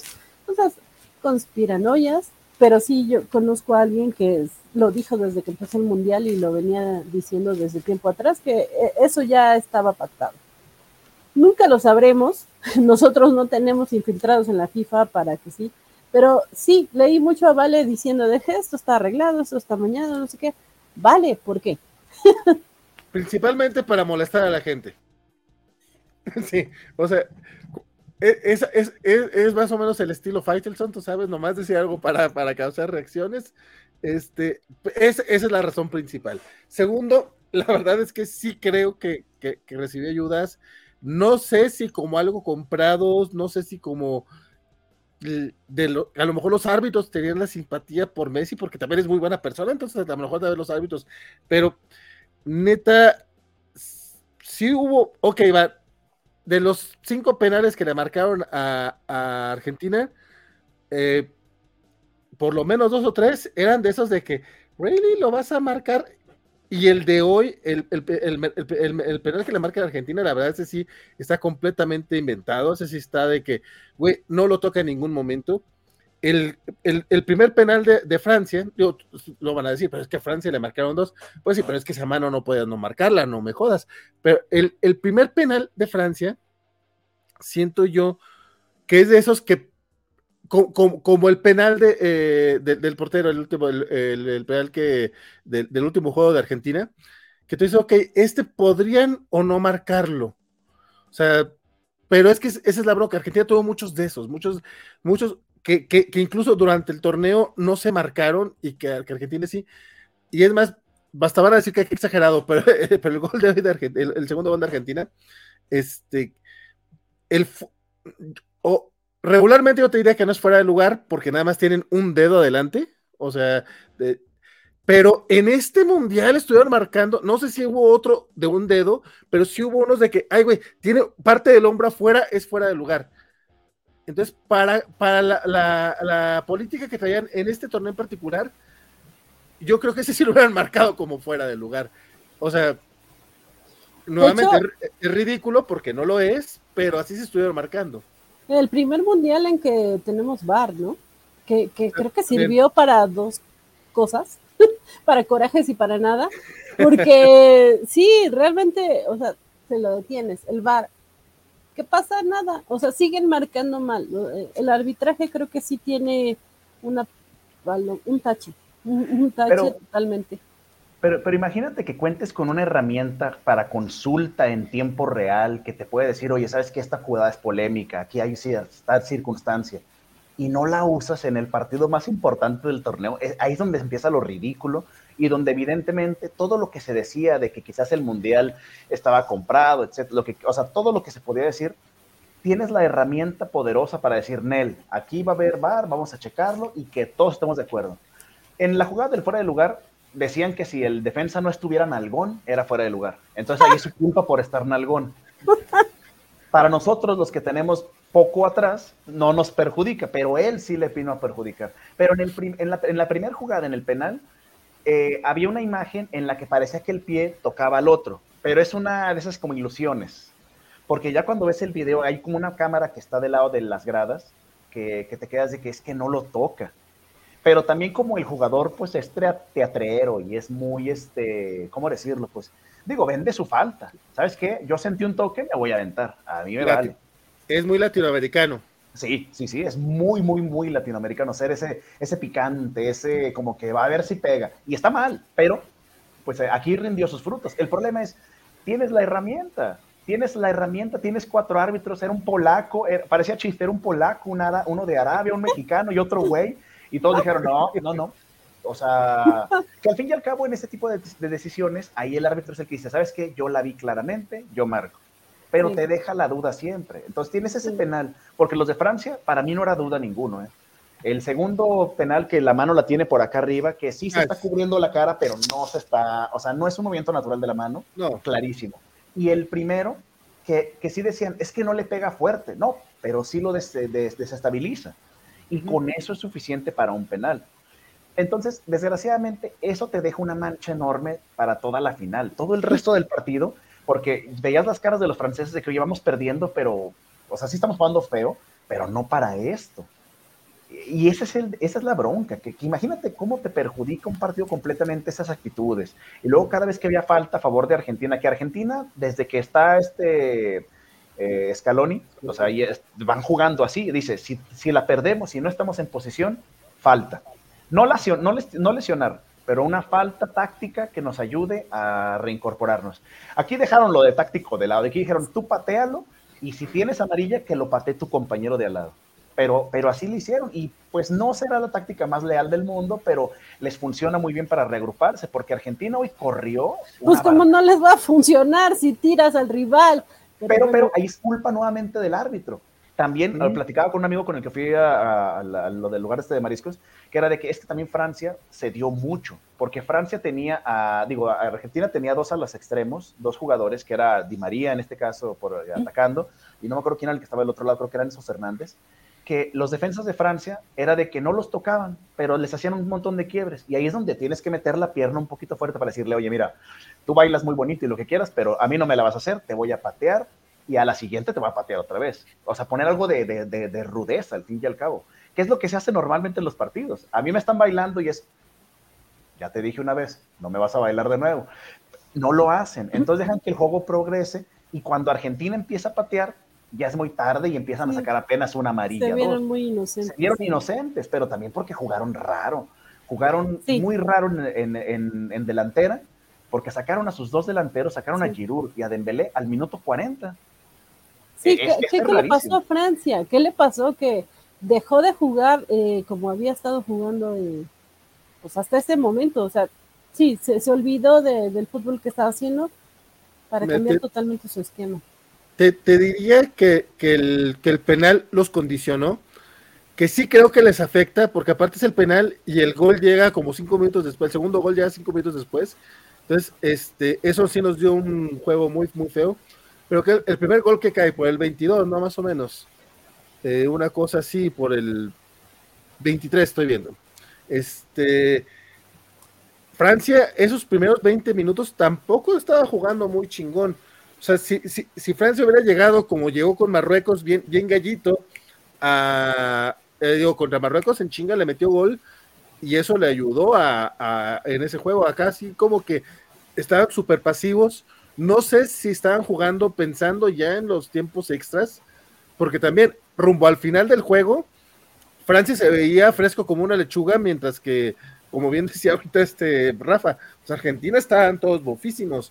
Este eh, Messi ya nada más estaba caminando, o sea, a Messi no lo sacan porque si llegamos a penales lo necesitamos, pero ese pobre güey, y no solamente aquí, también en el juego contra, contra Países Bajos, o sea, ya era de que nomás llevaba caminando así de, parecía cobacho el pobre, o sea, de que no, no, no daba una.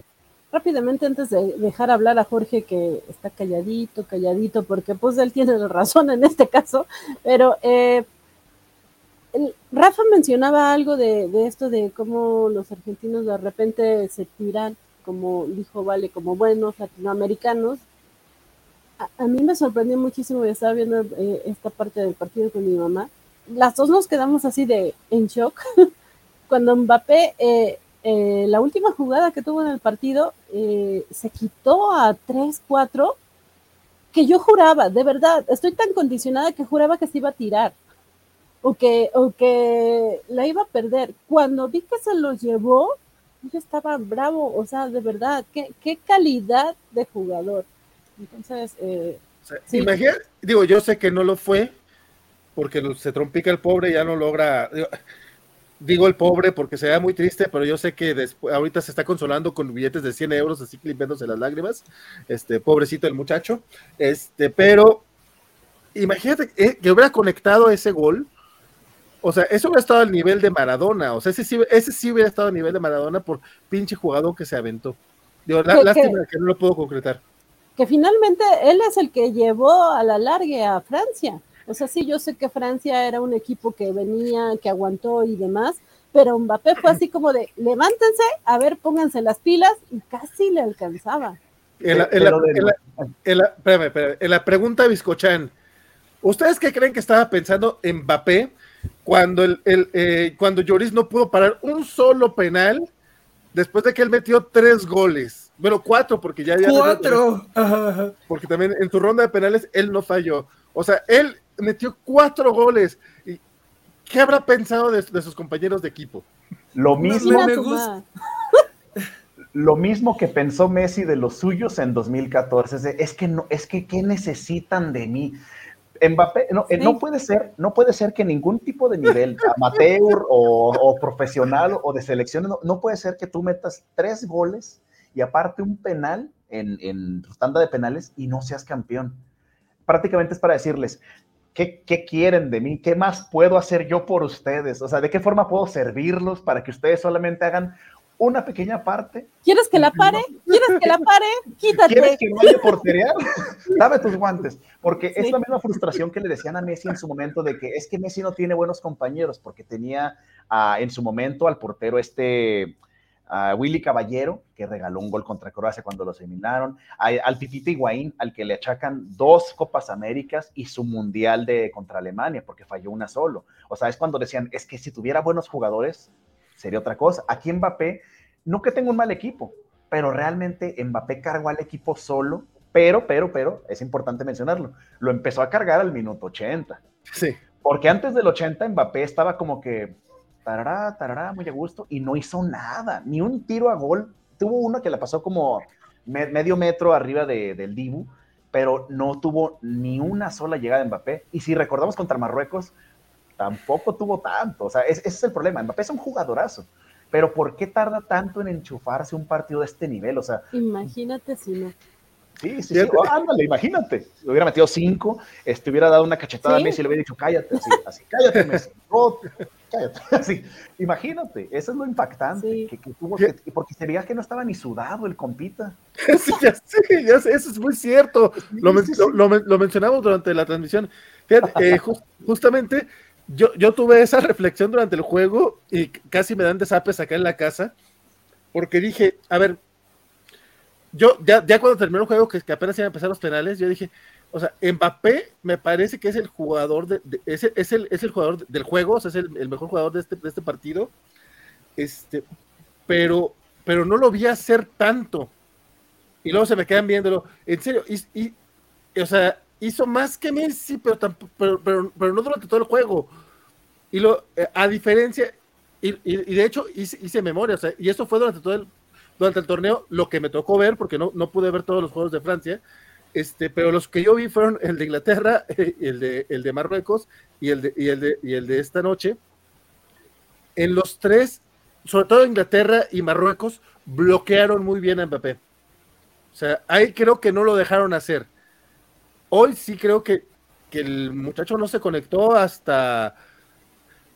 hice este chiste en, en Twitter, o sea, como que a, a- a- los abogados de Argentina les alcanzó nada más para 75 minutos de Francia, así como que Francia dame 75 minutos, no pudieron pagarle todo el juego, entonces nomás 75 les alcanzó la lana, porque a partir de ahí es que, es que se da la vuelta. Y también creo que no lo mencioné, pero es que sí estoy muy, muy de acuerdo con, con lo que dijo Rafa, que esto que todo el mundo está diciendo que la mejor final ever, y es como, o sea, sí, lo- los tiempos extras, Sí, los tiempos extras, Sí. porque, porque, el, porque el juego, el juego regular sí estuvo aburridón.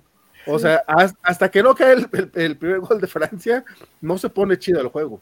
Te lo juro, todos estábamos en el barecito ya pidiendo así como que, ¿sabes que Te encargo esto y tal. O sea, ya, ya, de, eso de que pierde cierta emoción, porque Francia ni siquiera estaba llegando tanto. E- Ese era otro problema. No tenías a Dembélé, no tenías a Giroud, Mbappé estaba perdido, eh, Turán jugó muy bien, pero se enchufó más también tarde. O sea, el partido se puso bueno al minuto 80, pero el resto fue un baile de Argentina y del árbitro. Y ese es el tema con Mbappé. Cuando dicen, es que dio un partidazo, yo sí, o sea, no lo niego, ni, ni soy ciego para decir que no fue un partidazo. Pero Messi Sí, dio pero- un mejor partido a mi gusto, porque él orquestó todo el campo. Digo, son jugadores diferentes, características diferentes. No puedo comparar uno que da pases a uno que corre y mete. El segundo gol de Mbappé fue una, una belleza, el tiro precioso, pero realmente no hizo tanto. Y me dicen, bueno, es que ¿qué más quieres que haga? No necesariamente que, o sea, si no fuera por los penales, que, también es parte del juego, no, no, le regalaron nada a Francia, de hecho es lo justo. Pero tiros a portería, no tanto. Jugadas, creo que hizo un centro y la pasó lejos.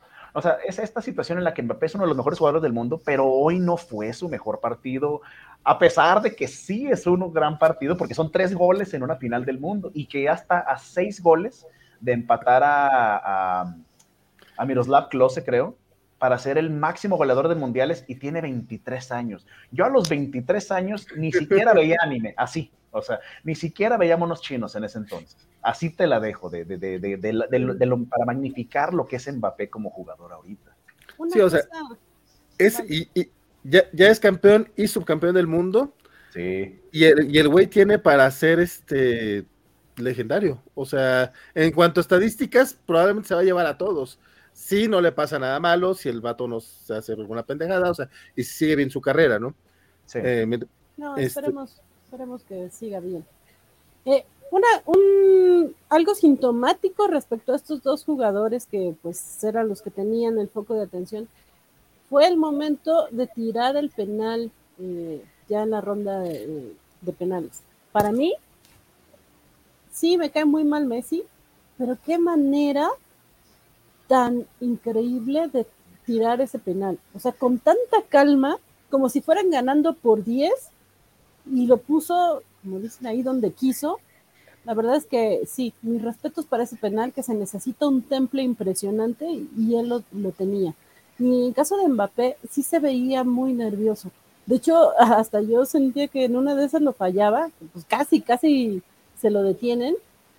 Pero sí, creo que ahí Messi no solamente era que hubiera metido el penal, fue la manera en que lo tiró, que creo que le proyectó toda esa seguridad al equipo que permitió que pues, no fallaran, que pues, parecieran eh, astros ahí anotando. Y, y, es que la verdad es, creo que es la primera vez que escucho que le dicen a Messi pecho frío, pero como cualidad porque la manera tan, tan, tan displicente de decir, ¿sabes qué? Voy a tirarlo despacito, a ras de piso y a medio guante de ti y no vas a poder hacer nada, porque lo tira con una calma. Cuando lo vimos en vivo, cuando lo veo uno en vivo, estás de que, ¿cómo tiras un penal así? No, pues porque ya se, ya, bueno, yo me imagino, no sé si fue Chiripa también, pero lo tiró tan cerca de, de su mano que era como de que quiero que tengas, quiero que sientas que tienes esperanzas, pero no te va a dar ninguna. Y es tanta la seguridad que te transmite tu capitán, tu líder, tu, todo para los argentinos, para los futbolistas argentinos, que a los demás les da un boost de, ¿sabes qué? Si podemos, si tenemos con qué. Esa es la importancia de poner a tu mejor hombre al principio de una tanda de penales. También ese es el problema de poner a tu mejor hombre. Si Messi o Mbappé la fallan, todo el ambiente cambia, porque es como que si la estrella, la que, la que maneja la presión de mejor manera, puede fallar, por ejemplo, los chavitos de Argentina, McAllister tiene 23, Julián Álvarez tiene 21, eh, Enzo Fernández tiene 21. son, unos niños. O sea, son, son chavitos realmente que hace ocho meses uno jugaba en River Plate, otro jugaba, creo que en el Porto o en el Benfica, no me acuerdo bien. O sea, son, son, muy, muy jóvenes para la presión que a diferencia de alguien que ya tiene 20 años siendo de los mejores del mundo como Messi, que se puede dar el lujo de decir, ¿sabes qué? Voy a ir caminando, la voy a meter, y no voy a celebrar porque para mí es un día normal. Solamente hay una Copa del Mundo, pero para mí es un día más en la oficina. Y eso está impresionante. Y se ve y se nota mucho en los de Francia. Los dos que siguieron tirando los penales, este, los dos morenazos, los tiran mal también. El que la saca completamente de, de, lado y el otro, bueno, también el Dibu Martínez es un especialista tapando penales, ¿no? Este, realmente ese, ese está a otro nivel para ello. Ya sus actitudes personales, pues otra onda, pero Pero sí, sí está canijo. Nada más los quiero interrumpir un, momento porque eh, no sé por qué no aparece acá en transmisión, pero eh, estoy viendo YouTube que Félix Farfans tiene 20 meses como miembro acá en YouTube. Muchas, muchas gracias, Félix. Gracias, 20 meses, se dice fácil, pero son más de un año. Muchas gracias.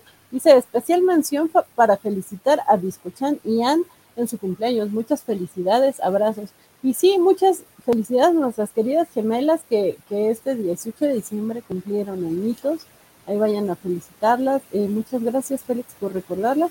Y bueno, este eh, comentario que puse eh, dice, sé que llegué tarde, pero ya hablaron de que el primer gol no fue falta en el área, ¿verdad? Pues sí, ya, ya, ya hablamos de ese primer gol. Y pues, como dice Rafa, pues fue falta porque la marcaron. pero desde nuestro punto de vista, sí, es bastante dudoso. También saludamos a Semixli que ya anda por acá y dice que aunque llegó tarde, eh, pues ya pasó a saludar y que Jorge se puso en modo nocturno porque no lo hemos dejado hablar para nada y es que Jorge es como hablen, hablen, digan lo que quieran, somos campeones y es lo que lo que importa. Jorge. Bueno, Rafa también podría decir lo mismo. Eh, básicamente pues me abandonó toda la luz, entonces no, nos quedamos en el modo nocturno, lo cual está padre, de hecho se ve muy, no sé, tiene su elegancia y ya que dijeron eso me puse una pequeña este, hoodie, pero no se alcanza a ver porque no cubre mi cabello, pero era para andar más en el modo este, del, lado oscuro, ¿no? Eh, necesito un sable de Duco en mi vida para poder prenderlo y blandirlo a esta hora. Eh, dice Félix que estoy haciendo cosplay de The Eminence in Shadow. Eh, ahí Rafa será a quien dejaremos juzgar eh, adecuadamente. Parece que su sonrisa nos dice que sí. La verdad es que, o sea, tienen razón. No voy a decir que no tengan razón. No voy a decir que este que, que no deba, debiera ser así. Pero aquí hay dos cosas. Una es, pues ya que Argentina le había ganado a Croacia, pues siquiera que solo te gane el campeón, eso, eso está bonito. Ese es el punto número uno. Y el punto número dos es, ese TikTok era hermoso y yo quería que se cumpliera y, le grité a la pantalla para que se cumpliera y me dije Mbappé cuatro veces porque me alejaba de que se cumpliera y, ahora ya, ya, ya, ya, ya, al final pues aplaudí mucho y feliz de, que se logró, no porque tenga una, un particular amor a la selección argentina, más bien porque tengo amor a su cine, que sí hace parodias y sí hace ciencia ficción, no como nuestro maldito cine pretencioso de comedia plástica. Ellos sí hacen cosas raras y Dios los bendiga por eso, pero bueno, eh, en general me, alegra que los argentinos tengan mucho que celebrar y me alegra que se haya cumplido el TikTok. Y ese hombre, ese hombre lo voy a seguir, voy a seguir a qué hizo ese TikTok. Y o sea, espero que se haya puesto como un absoluto orate así, que se haya desgarrado las ropas y, haya salido a gritar en donde sea que esté y porque, porque él eligió creer y por ello elegí creer. Y, y ahora todo, todo el círculo está completo. Yo solo espero que de verdad, verdad, valga mucho la pena ese TikTok, porque irle a Argentina por un TikTok sí me parece las cosas más extrañas que he escuchado y sabía que tenía que escucharla de ti. Pero bueno, vamos a ver el TikTok famoso del que habla Jorge, a ver si es cierto. Ah, claro. Eh, me dicen si lo ven. Se ve, pero todavía no empieza el play. A ver, a ver.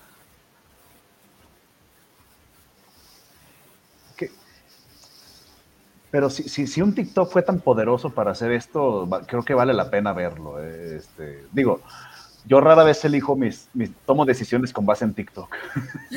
Yo, no habría tomado muchas otras basándome en un TikTok, pero es que este era una chulada. Dejen, no, dejen que falló ahí, así que... Fíjate que, que, ahorita me quedé pensando en algo que no, que no se me había pasado por la cabeza en todo el día. ¿Qué estará pensando Cristiano Ronaldo? Eh, es, es, es, feo porque él también buscaba su, su, último mundial, poder llegar a ser campeón. Él también tiene unas, unas cualidades impresionantes como futbolista y realmente él quedó muy, muy, muy atrás. La brecha entre Messi y Cristiano creo que nunca había sido tan grande como desde hace un par de horas. Y, solo es un torneo, uno diría. Pero lo que significa el, el, momento en el que lo consigue, porque Messi no estuvo entre los 20 mejores del mundo esta última clasificación de, del balón de oro, que, que, creo que es una injusticia tremenda. Incluso ya empezaban a salir este mensajes de que entonces Messi ya asegura su octavo balón de oro. O sea, ganar el mundial, ser el MVP de los últimos cuatro partidos de Argentina, le asegura ser el balón de oro ya para el año que viene. Digo, falta todavía tiempo, pero ¿quién podría quitárselo? E-, es, este, impresionante pensarlo. Ahorita hablamos de, de esas eh, designaciones que yo creo son un poco injustas, pero vamos ahora sí, espero que ahora sí ya. Este año se dieron tres hechos muy particulares. El primero se puso de moda Running Up the Hill, canción que aparece en Stranger Things. Por seguir, tenemos tensión de nuevo entre Estados Unidos y Rusia. Por último, se estrenó Top Gun. ¿Saben cuándo fue la última vez que estos tres hechos se dieron en simultáneo? Exacto, en 1986. ¿Saben qué más pasó en el 86? Exacto, se jugó un mundial. ¿Saben quién ganó ese mundial? Elijo creer.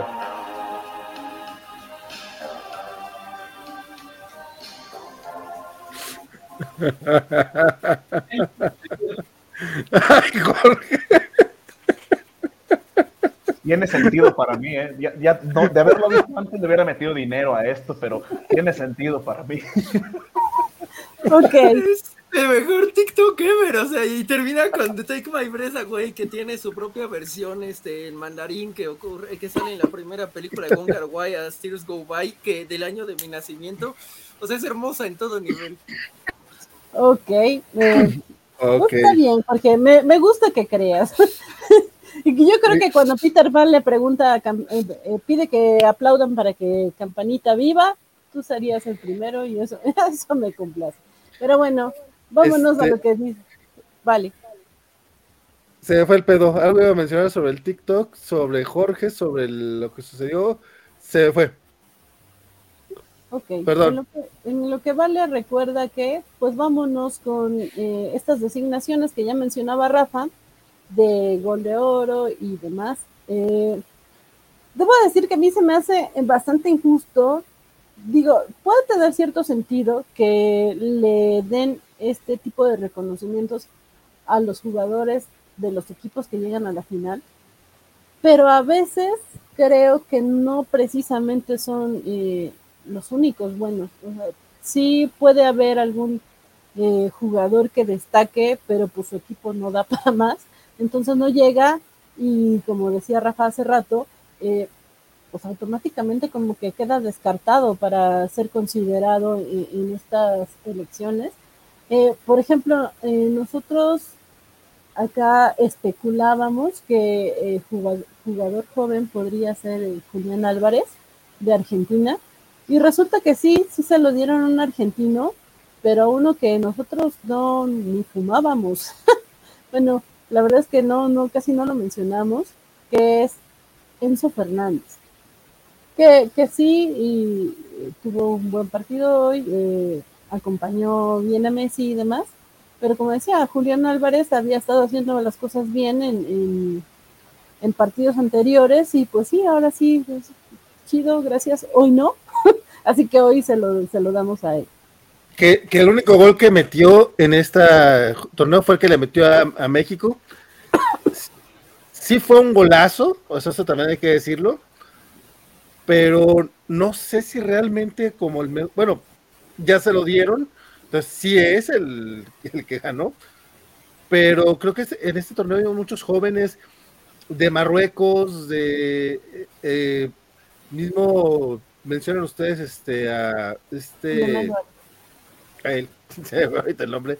O sea, digo, evidentemente no se le va a dar a Guardado o a Ochoa, pero pero como que el hecho de que al último siempre se lo den a los de- a los jugadores del campeón es como eh, eso es como mu- muy fácil, ¿no? Es como que no tenemos que hablarle a alguien para que regrese al mundial. Estos aquí están, dáselos a ellos. Y bueno, eh, también tenemos que el guante de oro se lo dieron a Emiliano Martínez. Y si ustedes se preguntan quién es Emiliano Martínez, es el porterete. Perdón, perdón, pero este mono sí no lo soporté para nada. Se me hizo el más burlón y más grosero de todos los argentinos. Incluso cuando le dieron eh, el, el guante, la manera en que festejó ahí en la tarima, me pareció la cosa más vulgar y grosera. Digo, no que uno no puede llegar a ser vulgar y grosero, pero tienes los reflectores ahí, de verdad eliges que te conozcan así, pero bueno. Eh, el famoso Dibu Martínez, que gracias al perro Bermúdez me enteré de que le dicen así porque era fan de un dibujo cuando era niño, entonces por eso se le quedó Dibu.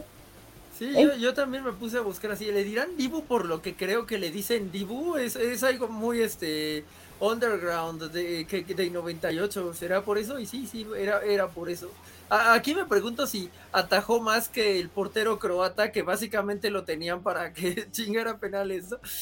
Eh, porque igual y, también eh, hubiera servido ahí, pero bueno, al final te definió la final y suena redundante, pero no lo es. Y este y supongo que por eso se lo dieron, pero sí, va bastante triste el, el festejo. Y que, que sí, eh, de nuevo, hubo muy buenos porteros este, este mundial. La verdad es que muchos partidos los porteros fueron eh, el jugador más importante. Lo vimos con el de Marruecos, lo vimos con el de Croacia, eh, el de Portugal creo que no lo hizo mal. Entonces, eh, sí, de repente a él porque pues es el que está en la final y atajó penales, hay casi nada. cualquiera en un domingo, cualquiera lo haría. No, por supuesto tiene un gran mérito eh, atajar penales en una final, eh, está muy bien. Pero bueno, finalmente, él ganó, felicidades a él, felicidades a los argentinos. Y no sé si Rafa quiere comentar algo de Emiliano Martínez particularmente tampoco no es de mi, de mi total agrado, pero lo que hace muy bien es tener esa, esa confrontación con el rival porque sabe provocarlos, sabe estar en su mente, sabe... Para penales es un experto. E, eso sí, a mí me encanta cómo ataja penales, la altura le ayuda bastante, pero siempre está en la mente del jugador. Y creo, este sí creo que se me hace justo para él por lo determinante que fue para un partido, porque en algunos otros juegos, por ejemplo, me acuerdo de Croacia, el portero que tuvo un montón de atajadas, pero tenía un montón de atajadas y aún así desgraciadamente no se logró la meta, o sea, no fue determinante, más bien evitó goleadas en ese caso, desgraciadamente, porque sí fue un porterazo, pero aquí sí creo que fue a tal nivel que hizo una diferencia entre lo que pudo haber sido Argentina con o sin él. Y estaba acordándome así de que otros porteros habían recibido el, el galardón para ver si nada más eran de los este, de los campeones.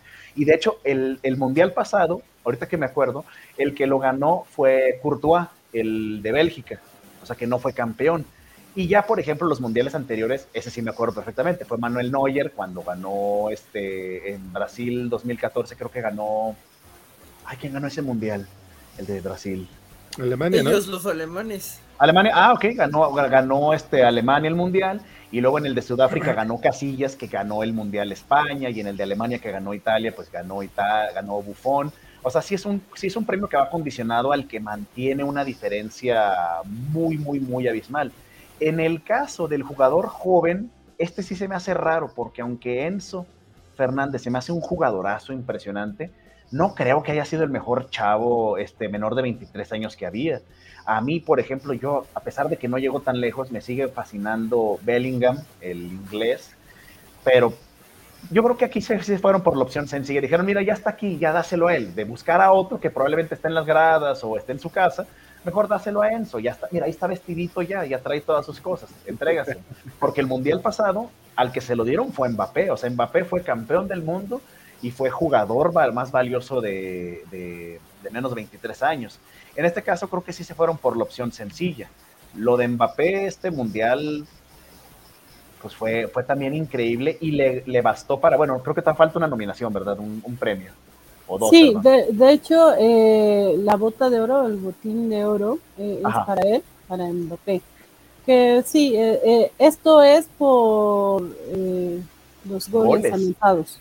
Es, fue el líder de goleo del torneo Así que sí, por eso lo ganó. ese era suyo sí o sí, no, no, no fue por dedazo, él se lo ganó a pulso. No, y aparte ocho goles. No, no se veían ocho goles en un mundial desde el 2002, que fue Ronaldo en el de Corea-Japón. Y antes de eso, la última vez que hubo ocho goles fue como por los 70 más o menos. O sea, llevaba mucho tiempo que no se veían ocho goles en un mundial. Lo de Mbappé es de gente grande, es de un nivel muy, muy, muy impresionante. Messi quedó en segundo lugar con bota de, plata en este caso, que es lo de menos. A Messi pues le dieron el premio al jugador del torneo, le dieron el mundial, le dieron todo. Creo que hasta le dieron una capa que le da poderes este, mágicos. estuvo maravilloso todo eso, pero lo de Mbappé como individual, otro nivel. A Messi hasta le dieron un besote. Sí, sí, sí, estuvo, estuvo raro también. Que, finalmente a Messi, como bien dice Rafa, le, dieron el, el, balón de oro como jugador más valioso del torneo. Eh, y esto, eh, como dije, puede caerme muy mal Messi, puedo no estar de acuerdo, sí o no, pero lo cierto es que sí es a reconocérsele, porque Messi ya va de salida, no digo que sea su último mundial, creo que no lo ha declarado, pero sí, lo cierto es que ya no es un chavito. Mbappé va empezando y está haciendo, ahora sí que está en su mejor momento, pero Messi, eh, pues sí, eh, de repente lo vimos correr y, y, anotar así como si tuviera la edad de Mbappé. Entonces, eh, creo que es un gran cierre para, para él. Eh, él iba buscando ser campeón del mundo, finalmente lo logró. Como por acá nos decía, creo que eh, Carlitos Parker también era el propósito de Cristiano. Ya vimos que a Cristiano las cosas le salieron bastante mal. Eh, pero qué bueno que al menos uno de estos dos jugadores que, que son tan queridos y reconocidos por el fútbol que practican eh, puedan tener eh, pues un reconocimiento en esta instancia que pues es la, la máxima instancia eh, pues en su profesión, ¿no? Entonces, felicidades a Messi y a, los argentinos y a los que aman a Messi, que yo sé que es mucha gente. Qué bueno por ellos, qué bueno por él. Y pues ya veremos, por acá nos preguntaban que qué viene para ellos y por acá también nos decía eh, Félix que Cristiano viene al Atlas, Rafa.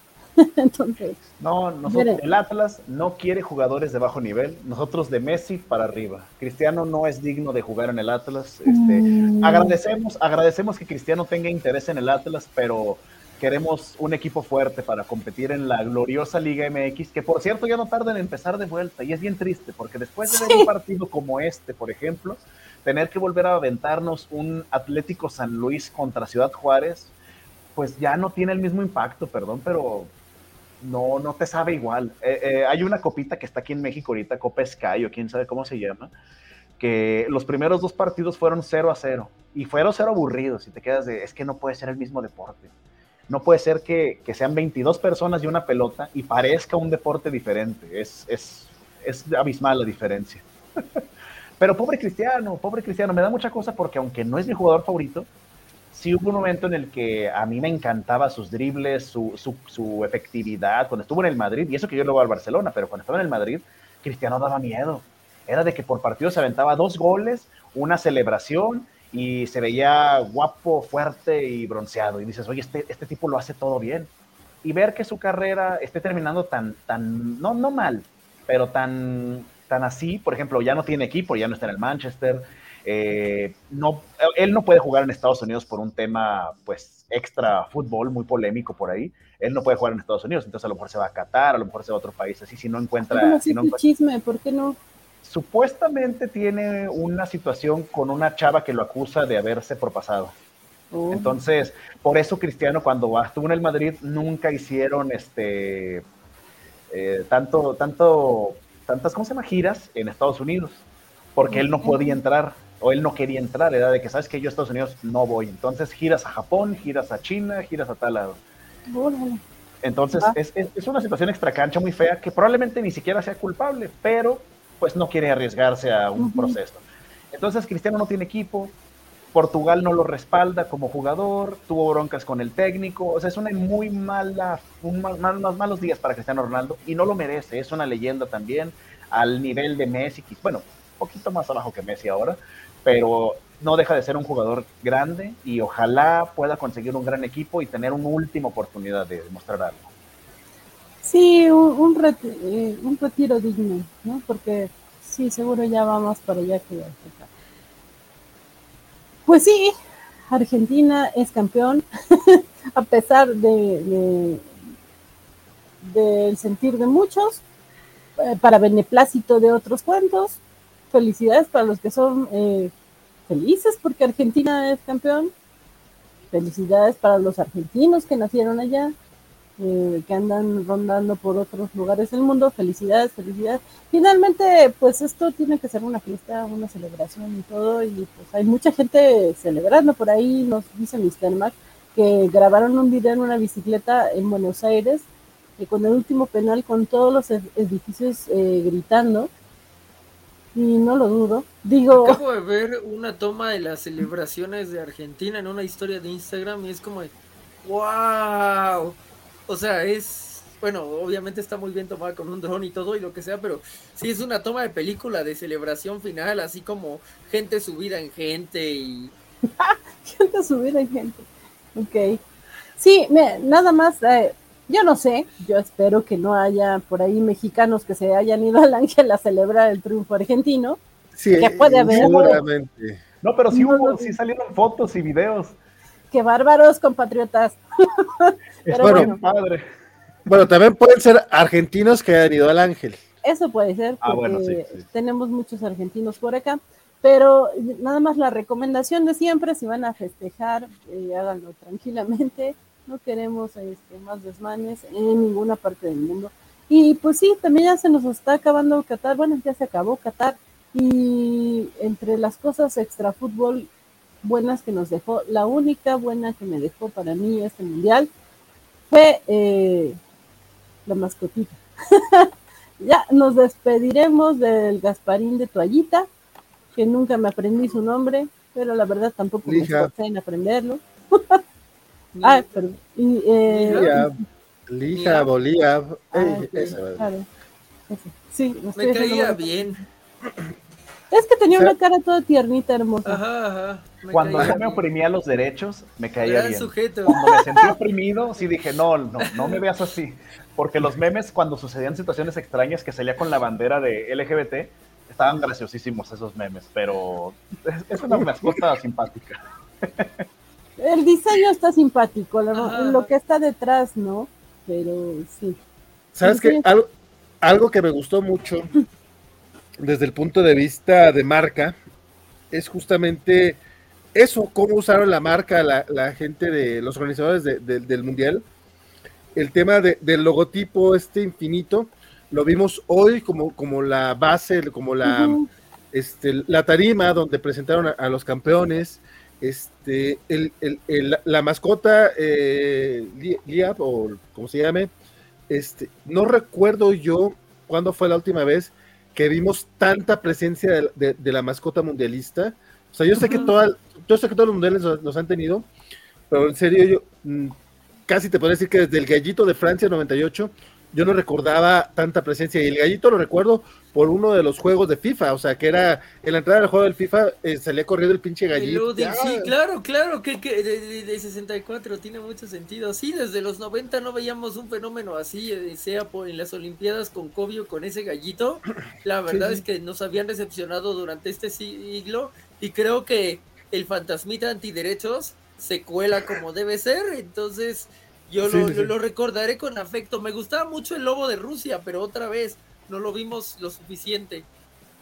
No, de hecho, eh, Antiderechos cruza sus cosas como manos en señal de beneplácito, porque Jorge dice que lo recordará con cariño. Lo recordaré En- afectuosamente, sí. por allá, este, en todos los estadios, tenían la experiencia Li- Liab o Liabab o como se llama este güey. Entonces entrabas y lo que era era una animación del fantasmita de- diciéndote, no, tenemos que elevar el hype y la chingada. Y te invita, invitaba a todas las mascotas de todos los mundiales a participar y veías allá a Piqué y al Striker y la chingada. Y esa parte del legado de las mascotas me gustó mucho. No, fuera de Qatar creo que no se vio tanto más allá de la, este, el- el- la ceremonia de, de- de- de in- de inauguración, pero allá se mantuvo e incluso me da un pinche coraje porque no puedo encontrar una foto. Había un- una valla publicitaria así en una, en una esquina, era, era grandísima, y eran todas las mascotas, este, eh, pues, en pose chula, ¿no? En pose de, de equipo. Te juro que le tomé foto a la parte donde estaban las dos mascotas de México y no la puedo encontrar. Y ya me puse a buscar vallas publicitarias, este, eh, Doha, mascots. No encuentro la. Alguien más debió de haber tomado foto que sí saliera o que no borraran por estúpidos. Y no puedo encontrarla, este, pero estaba bien pinches bonita. porque en serio, porque no solamente fue eh, darle el foco, porque era como que las mascotas le dan la bienvenida a nuestra mascotita, a nuestra, a nuestro fantasmita antiderechos. Es eso, pero también es ¿cuándo fue la última vez que viste una nueva ilustración de Piqué? De Striker, de Naranjito, puta de Naranjito. O sea, Sí. horri- horri- horrible la mascota de España 82, pero ahí estaba el gauchito de, de- de Argentina 78, otro, otra buena mascota autoritaria y, de- y fascista. Gente del chat, se encuentra en esta imagen que dice Vale de las mascotas eh, mundialistas en Qatar. Pásenosla, por favor, ahí eh, por Twitter. Sí, Pero qué padre, ¿no? Qué, qué- qué padre darle su espacio a, a- a- bueno, su, su, su- digo, digo, darle como que su respeto a las antiguas mascotas, porque la verdad es que, digo, en circunstancias normales, ¿por qué querría uno ver a las mascotas de otros mundiales? Como que no, pues ya pasó, pero está padre que digan, ¿sabes qué? Mira, esto es parte de lo que la FIFA ha creado, digo, irónico que en este mundial precisamente se quiera hacer eso, pero pues son detallitos, pero es de los aciertos más grandes que tuvo eh, la organización. En ese sentido al manejarlo de esta forma, que el- porque en la inauguración estuvo padrísima esa parte, estuvo genial que dijeras, miras las mascotas de los mundiales anteriores, con diseños, unos mejores que otros evidentemente, pero esa valla a mí me encantaría poder verla, ojalá si pudieran encontrarla, porque va a estar genial ver a todas las mascotas en Sí, una sí, sola imagen juntas. Por favor, chat, ayúdenos. o- Y, y gente que nos escuche después, ayúdenos a encontrar esa imagen. Y así como nos ayudó ahorita Mr. Max con mm, que ya nos envió el video este de mm, la toma de la celebración argentina. Vamos a ver. Ay,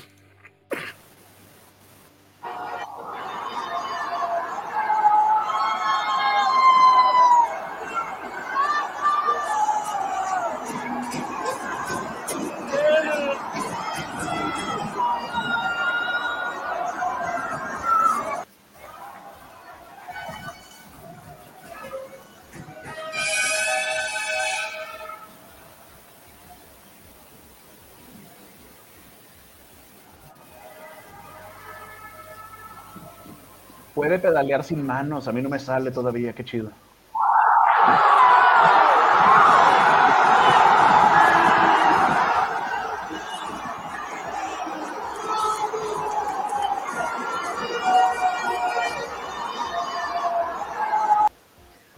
Pues yo creo que esa tiene que ser una gran sensación. La verdad es que hoy que vi el partido en ratos en la calle, sí, tu, sí pude eh, tener eh, así en muy, muy eh, bajo nivel, pero justo lo que decían de que ya parecía todo perdido para Francia y todo, yo estaba eh, tomando un café escuchando el partido justo porque esperaba a que Francia empatara. Cuando dije, no, ya se va a acabar, no, mejor me, me pasé a un Sambors, estaba pagando una, este, compré algo, lo estaba pagando y el cajero tenía ahí un, un teléfono y estaba viendo el partido. Y de repente, penal para Francia. Y yo, ¡Ah! ¿lo va a meter? Y yo, ah, sí lo Entonces sí, me tocó ver el penal ahí en, en el Sandbox. Y de repente ya, ya me voy a cruzar eh, para tomar el transporte. Cuando de repente oigo así un grito desesperado, yo dije, "¡Ah! la están matando, le están, ¿qué le están haciendo? No, pues es que Francia metió el segundo gol. Y entonces, pero así, gritaron muchísimo. Digo, no se compara con lo que seguramente se está viviendo en Argentina. Ojalá que nos toque ver eso en México.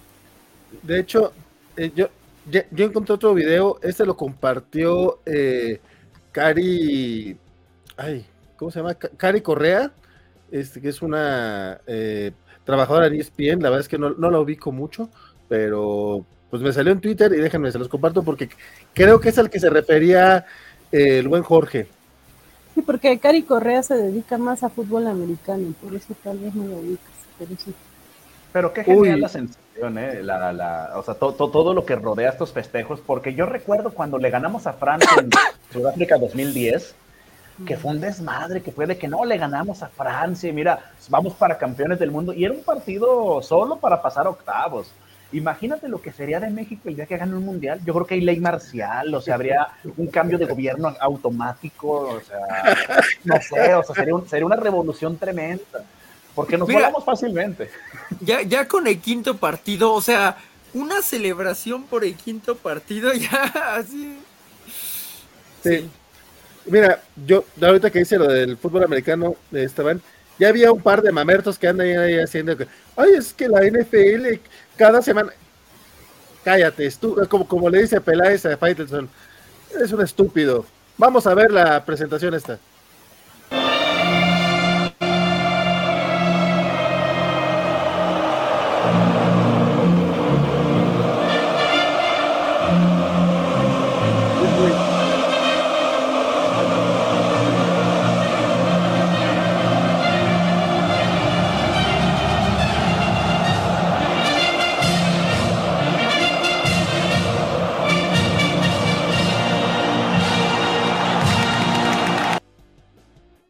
No, pues qué bonito, la verdad, qué bonito que estén festejando así, eh, porque aparte se ve bastante tranquilo los festejos. Qué bueno que les tocó de día, porque pues sí, luego los partidos nos tocaban en horarios extraños, pero qué bueno que allá es de día, que están festejando felices, muchísima gente, qué bueno, el fútbol debería de ser solo para eso y cosas tristes, nada más no dejar de, de tomar en cuenta que seguimos al pendiente de esta sentencia que va a recibir el, el jugador iraní, que, que, eh, tiene amenaza de sentencia de muerte. Eh, entonces, pues esperemos que, que no, esperemos que, que se, pues que la libre. Y, y, y todos esos casos que, que no sabemos, que no conocemos y que, y que también están, están difíciles. Este mundial nos dejó muchas cosas, eh, buenas y malas. Eh, ya para despedirnos, díganme cuál creen que es lo más bonito, con qué se quedan. Eh, también si quieren algo malo, eh, mencionarlo también, si no, no importa, eh, en sus eh, redes sociales y demás. Que Jorge también andaba peleando, bueno, no andaba peleando, eh, tenía esta actitud él, sí, sí, quéjate lo que quieras, di que fue la peor fin- final del mundo, pero somos campeones. Entonces sí, justo ahorita que dijiste lo de fútbol americano, me acordé de que Jorge por ahí leyó varios. Sí, que, eh, Varias eh, no, que, que este es la, el peor mundial, el- la peor final, y entonces llegan los goles de Mbappé y dice, esta es la peor final, esta es la peor final. No, eh, sí, sí. Eso fue bonito que eh, el mundo nos dio para, para poder hacer ese, mm, ese cambio, ¿no? Eh, Esa, ese reclamo de aquí está tu peor final. Este, aquí está tu peor final que el ex Luthor, este, Dan Slott, eh, ¿quién más la andaba viendo por ahí? Eh, Eh, yo, yo, vi, yo vi de Tom Taylor, este, Ajá. LeBron James, Roger Federer, este, neta, es una final que vio todo el mundo, este, incluso me tocó ver, este, amistades que no suelen ver fútbol, este, por ahí vi a alguien que dijo así como que, "Mm, yo, yo, a mí ni me debe estar importando esto, y miren, aquí me tienen toda estresada, o sea, fue una final que, que- fue una final que le llegó a mucha gente, no sé por qué, o sea, pero esta final en particular pegó bastante. a lo Y mejor en el cambio de general- fecha. A mí, a mí me llamó mucho la atención y no sé si fue, fue por solidaridad covacha, pero por ejemplo Mr. Max y Sophie que juraban que ellos no sabían nada de fútbol y que no veían fútbol, se la pasaron comentando los partidos y yo les agradezco mucho, fue muy bonito leerlos por ahí. Eh, pero bueno, Jorge, vamos contigo y tus impresiones. Pues entonces supongo que sí, Dios bendiga la solidaridad covacha y la amistad covacha y bueno, vamos a mañana, ahí está Gribe03, pueden seguirme en Twitter eh, y mañana tenemos programa de la covacha anime porque no nos eh, eh, no, no, no hay descanso. Ah, mira, Rafa este despertó con ello. Sí, ya, se está terminando la temporada y uy, quisiera quedarme con Rafa este de Teras de Cámaras para que platiquemos de el capítulo de esta semana, Dios de mi vida, ¿Hablas de las Pandillas mates? Nueva York. Sí, sí, Exacto. sí. Pero- Pandillas pero- de Nueva York, o sea, cuando yo dije que eran pandillas de Nueva York parecía una exageración, ya es pandillas de Nueva York con mates. En, en Akihabara, chulada. Entonces, pues véanos mañana para, para ver cómo van cerrando las series de la temporada. eh, y pues un gusto poder platicar de, fútbol. Eh, ya, ya, ya se apaga el modo FIFA, así como, así como ya se está apagando todo aquí, la, la luz. Apagamos el modo FIFA durante al menos dos años. Tu propio eh, hooligan. Exacto, sí, sí, Que no hablamos de hooligan, ahorita vale que le digas. Es un buen punto para que, para que el amado líder cierre, entonces pues eh, ha sido un gusto este equipo tan curioso que, que se formó, ver esa otra faceta de Rafa tan apasionada, que bueno, ya, ya, ya se preveía por, por el Atlas, pero, pero qué bueno verlo manejar aquí todos esos eh, detalles eh, y ese minutaje tan padre. Gracias, Van, vale, qué bueno que, que, cerramos, que llegamos al final de esto y vamos a ver qué tal anda este, la, la querida Herbatska en la Eurocopa en dos años y en el Mundial dentro de cuatro. Muchas gracias, Jorge. Muchas gracias a ti por estar presente siempre que pudiste. Tres y medio, faltan tres años y medio. Gran punto, sí. No, no tengo idea cómo le va a hacer México para llegar a eso. Este, para mí, evidentemente sí va a ser como pues especial por, por lo que me tocó este, vivir. Eh, pero aparte creo que fue un fue un mundial muy va a ser muy recordado por muchas cuestiones, tanto extrafutbolísticas como las internas. Este, de hablando de las partes bonitas, definitivamente eh, tuvimos esa, esa sorpresa de Japón contra Alemania, esa goleada de España contra Costa Rica el 7-0, eh, la sorpresa que fue Marruecos de llegar hasta el cuarto lugar, em, el penal inventado para Messi para que pudiera coronarse, o sea, muchas cosas bonitas que tuvimos en este torneo. Este,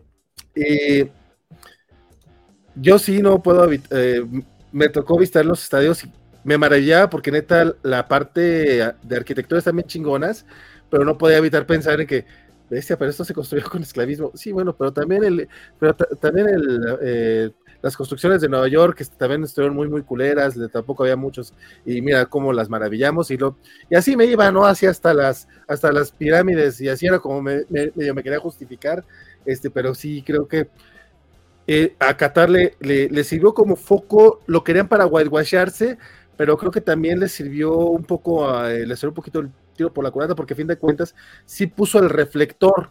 Digo, a lo mejor nos olvidamos mucho con el fútbol completamente, pero de todas maneras, como la gente ya conoce a Qatar y ya sabe que también están pasando cosas malas en Qatar, entonces no sé si vaya a haber interés o no por parte de, del gobierno local de cambiar las cosas, pero ojalá este, pues sirva también un poquito eso, así como, pues mira, pues ya hicimos la chingadera, porque una de las cosas que más me quedaron grabadas, y esto lo dijo John Oliver en, el último programa del año, se lo dedicó justamente al Mundial, este, y decía, ok, el Mundial se pasó al invierno, porque hubiera sido pues inhumano que los jugadores estuvieran ahí 90 minutos este, con, ese, con ese clima.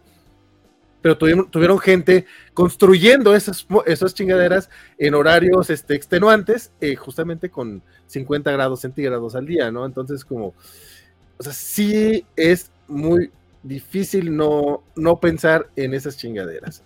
Este, pero para dejar la nota bonita, este, después de 16 años, este, Andrés Bustamante regresó con, con eh, José Ramón Fernández, que a la gente que no es mexicana o que a lo mejor, o que es muy joven quizá para recordar esto, probablemente les pareció de lo más tonto, lo es, pero yo lo disfruté muchísimo, la verdad es que la, esto estuvo genial. durante estos 32 años he sufrido muchísimo. ¿Por qué?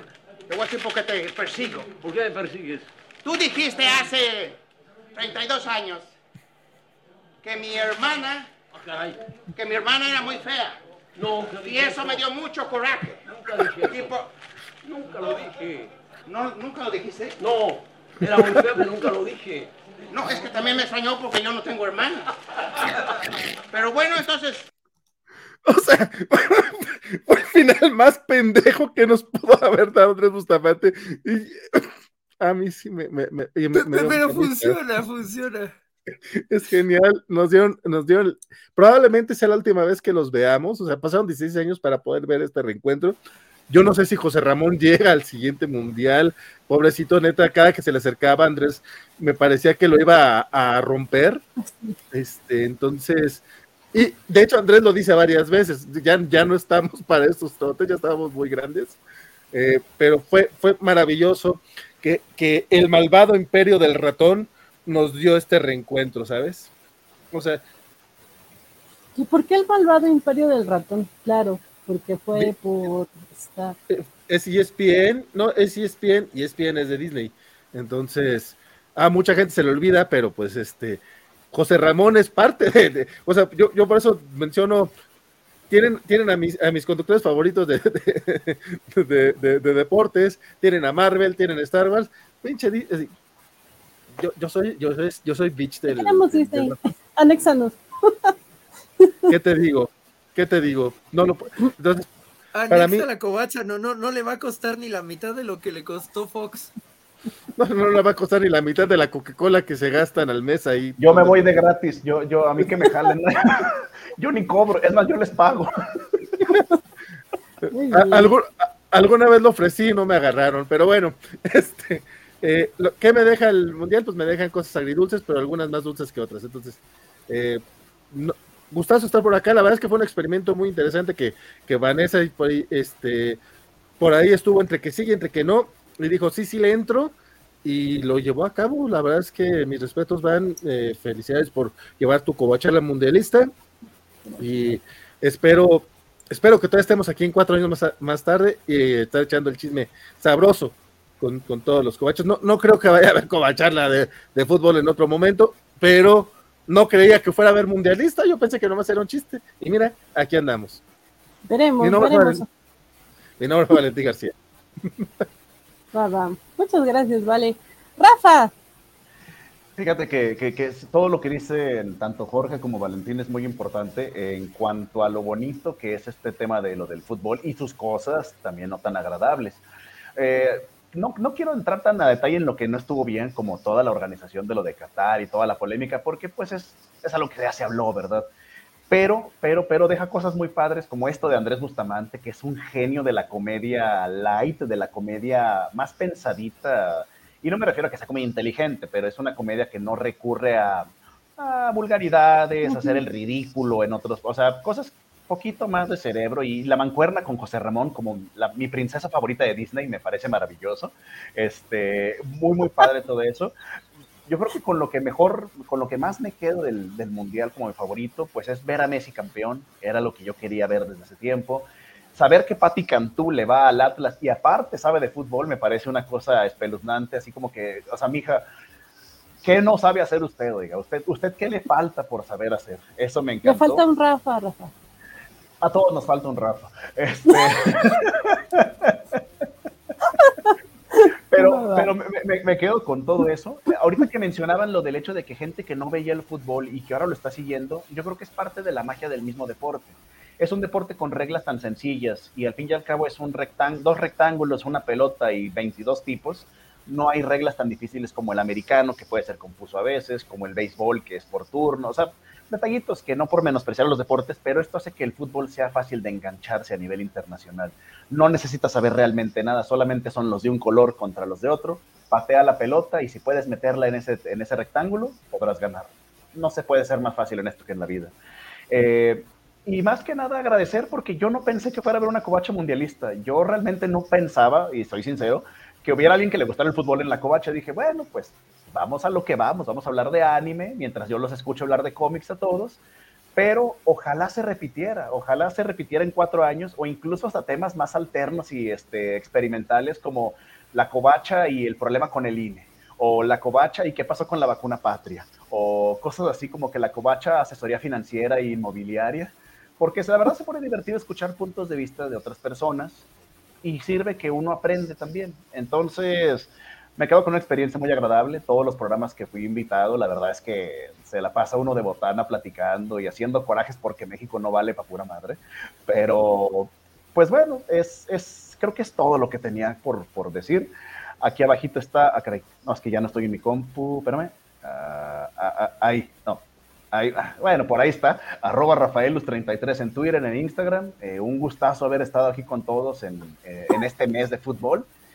Y pues habrá que esperar el siguiente evento deportivo, la serie del Caribe, la serie del Pacífico de béisbol. A ver, algún pretexto habrá para juntar. Es más, la covacha cenas y desayunos para hacer rankings de la mejor comida de nuestros lugares donde estamos. Como este Tacos. Ceris, tacos Ceris. Me estaba acordando la vez que fuimos con Isaac a cenar ahí a la Graciana, que me tomé como 10 tazas de café mientras platicábamos de cosas sin sentido. Dije, oye, no debería tomar tanto café, pero deberíamos hacer programas como esos. Yo, yo, yo sí, yo sí quería hacer un. Después me enteré que ya existía la ruta de la garnacha, pero yo sí en, en algún momento dije, por, estaría chido esto de ir a lugares de comidas y de y recomendarlos, ¿por qué no? O sea, te parece buena idea. Me gusta Todavía sigue siendo buena idea. y me gusta recomendar cosas, entonces hay Sí, una sí. oportunidad enorme, hay un mundo y, y aparte a Isaac también le gusta comer bastante, ¿eh? entonces este Isaac es de buen diente, nada más mientras Isaac- no se enferme, no hay bronca. Isaac es un gordo tramposo. Sí, sí. O sea, Isaac tiene alma de gordo bien cabrón, pero como él sí hace ejercicio, pues hace trampa. Oye, pero ya, está, ya la edad le está afectando. ¿eh? Este, el otro día fuimos a comer carnitas y ya tiene que cuidarse, o sea, ya no puede aventarse tan a la mala. Entonces es una pena porque es un gran guerrero para comer. Tiene estómago débil, pero él es valiente. Sabe que le hace daño y ahí va. Se atreve. Me Pues encanta bueno. cómo esta covacharra terminó siendo una oda a Isaac. Sí, ¿verdad? Tú tienes a Rafa y a Vale, imagínate si no. Pero bueno, es que nos tardamos en mencionar a Isaac, ¿eh? Nos tardamos. Saludos a Isaac, donde quiera que esté. Eh, y bueno, últimos comentarios. A Alex Guerra, próximamente José Rey y el Hooligan animados, así como en su momento los hechos de peluche, lo cual no tiene sentido, pero venos aquí. Eh, acá, eh, Luchamex dice, anéxanos, le dice a Disney. A mí para publicidad en cómics de América Chávez. Y seguro que Luchamex sí logró meter a América Chávez en otra covacharla, no en esta, pero en otra sí la mencionó. Eh, Alex eh, Guerra, son 13 reglas en el campo de juego, por eso es tan fácil entrarle. Y Félix Farfans nos dice genial. Como geniales son todos ustedes, chicos, que, que nos eh, acompañan en estas transmisiones, que nos acompañaron en este experimento. Yo quiero darle las gracias, pues sí, a Jorge, a Vale, a Rafa, a Raúl Hernández Huaco, a César Castañón, el enano, a Alex García, eh, eh, Spider Games. Muchas, muchas gracias a todos, eh, porque gracias a ustedes este programa fue posible. Sí, yo estaba necia de sí, vamos a hacerlo, pero lo cierto es que aunque Vale andaba lejos, a, la distancia también estuvo apoyando un montón con sus cápsulas, eh, con banners y demás. Muchas, muchas gracias a todos los que eh, hicieron posible esto. Gracias por acompañarnos. Yo soy Elizabeth Igualde, me encuentran así principalmente en Twitter. Y bueno, ya con esto me despido de los programas cobachos este año. Espero ahora sí, que ya me andaba despidiendo desde el viernes pasado, pero no creo que ahora sí ya, ya nos vamos. Eh, veremos si podemos hacer otro de estos experimentos, como dice Rafa. Eso de de consejos financieros, lo veo un poco raro porque los cobachos no somos tan buenos en eso, pero bueno, ya, ya veremos, veremos qué vamos eh, haciendo. Tal vez programas. sí. Tal vez Sofi Tal sí. vez Sofi sí, tal vez ahí logremos que Sofi lleve un programa ella solita, porque no creo que los cobachos seamos eh, capaces de manejar bien nuestra cartera, veremos, no sé. Eh, siguen los programas cobachos al ratito, eh, ya en un ratito más, a las ocho y media, la Kobayashi Maru, ya ellos les informarán si se van de vacaciones o no. Eh, el lunes a las 9 tenemos la Covacha Anime, que ya sabemos que Rafa y Jorge no se van de vacaciones. ahí tienen ahí a su latigo eh, Bernie. Saludos Bernie, que por aquí anduvo un ratito. Eh, pues ahí estarán sin descanso los chicos. Eh, veremos también si el martes en Noticias Gamer de repente tienen ahí una ventana de oportunidad para poder mantenerse. Depende de las actividades de Waco y de Jorge. Ahí les estaremos en redes sociales. Eh, también veremos si lanzamos eh, programas de Nautas el miércoles. Ya estaremos viendo si sí o si no. Pero la covacharla de Willow, esa sí se mantiene en los jueves a las 7, pues porque también está Bernie ahí. Cierto, saludos Bernie. Pero bueno, eh, ya saben que los cómics de la semana sí se fueron de vacaciones y me parece que Covacheando también ya lo estaremos informando. Eh, muchas, No. muchas gracias a todos. no por falta de insistencia de Bernardo, que sí estuvo, no, no, yo me lo avento, no, no, no, tranquilo. En los cómics los descansados, Cobachando también se fue de descanso, ayer este se despidió el programa por, por el año. Este, pero los programas de Bernardo que, que y los que él lidera, esos siguen. Sí, sí, sí. O sea, Nuestra que querida vacaciones. ¿Existen? ¿Cómo? O sea, ¿Qué o sea es eso? eso- o sea que en la covacha sí existe ese término. Sí, oficialmente sí, nomás que pues de- depende de cada, de cada programa. No, Nos dice Nat que acaba de llegar. Saludos, uff, acabo de llegar. Saludos a la mesa, los veo mañana. ¡Ayuda! Mi querida Nat. Yo me enteré sí, que. Nat, Nat sí se va de vacaciones. Es lo que yo supe. Y, y también nuestra querida Sofi se vino a asomar un ratito y dice, ¿cómo que en el último capítulo no va a llegar el enano a romperlo todo? Yo también lo esperaba. Aunque como es este streaming, se rompería las cosas de su casa, entonces tal vez por eso no llegó. Sí, sí, sí, lo imagino. Bueno, romperé lo que tengo aquí. Pero bueno, ya, ahora sí, ya vámonos. Muchas, muchas gracias a todos los que nos acompañaron. Gracias chicos, gracias Mesa, gracias chat, gracias a los que nos escuchan eh, después. Y yo soy Elisa de Ubalde, ya lo dije. Vámonos.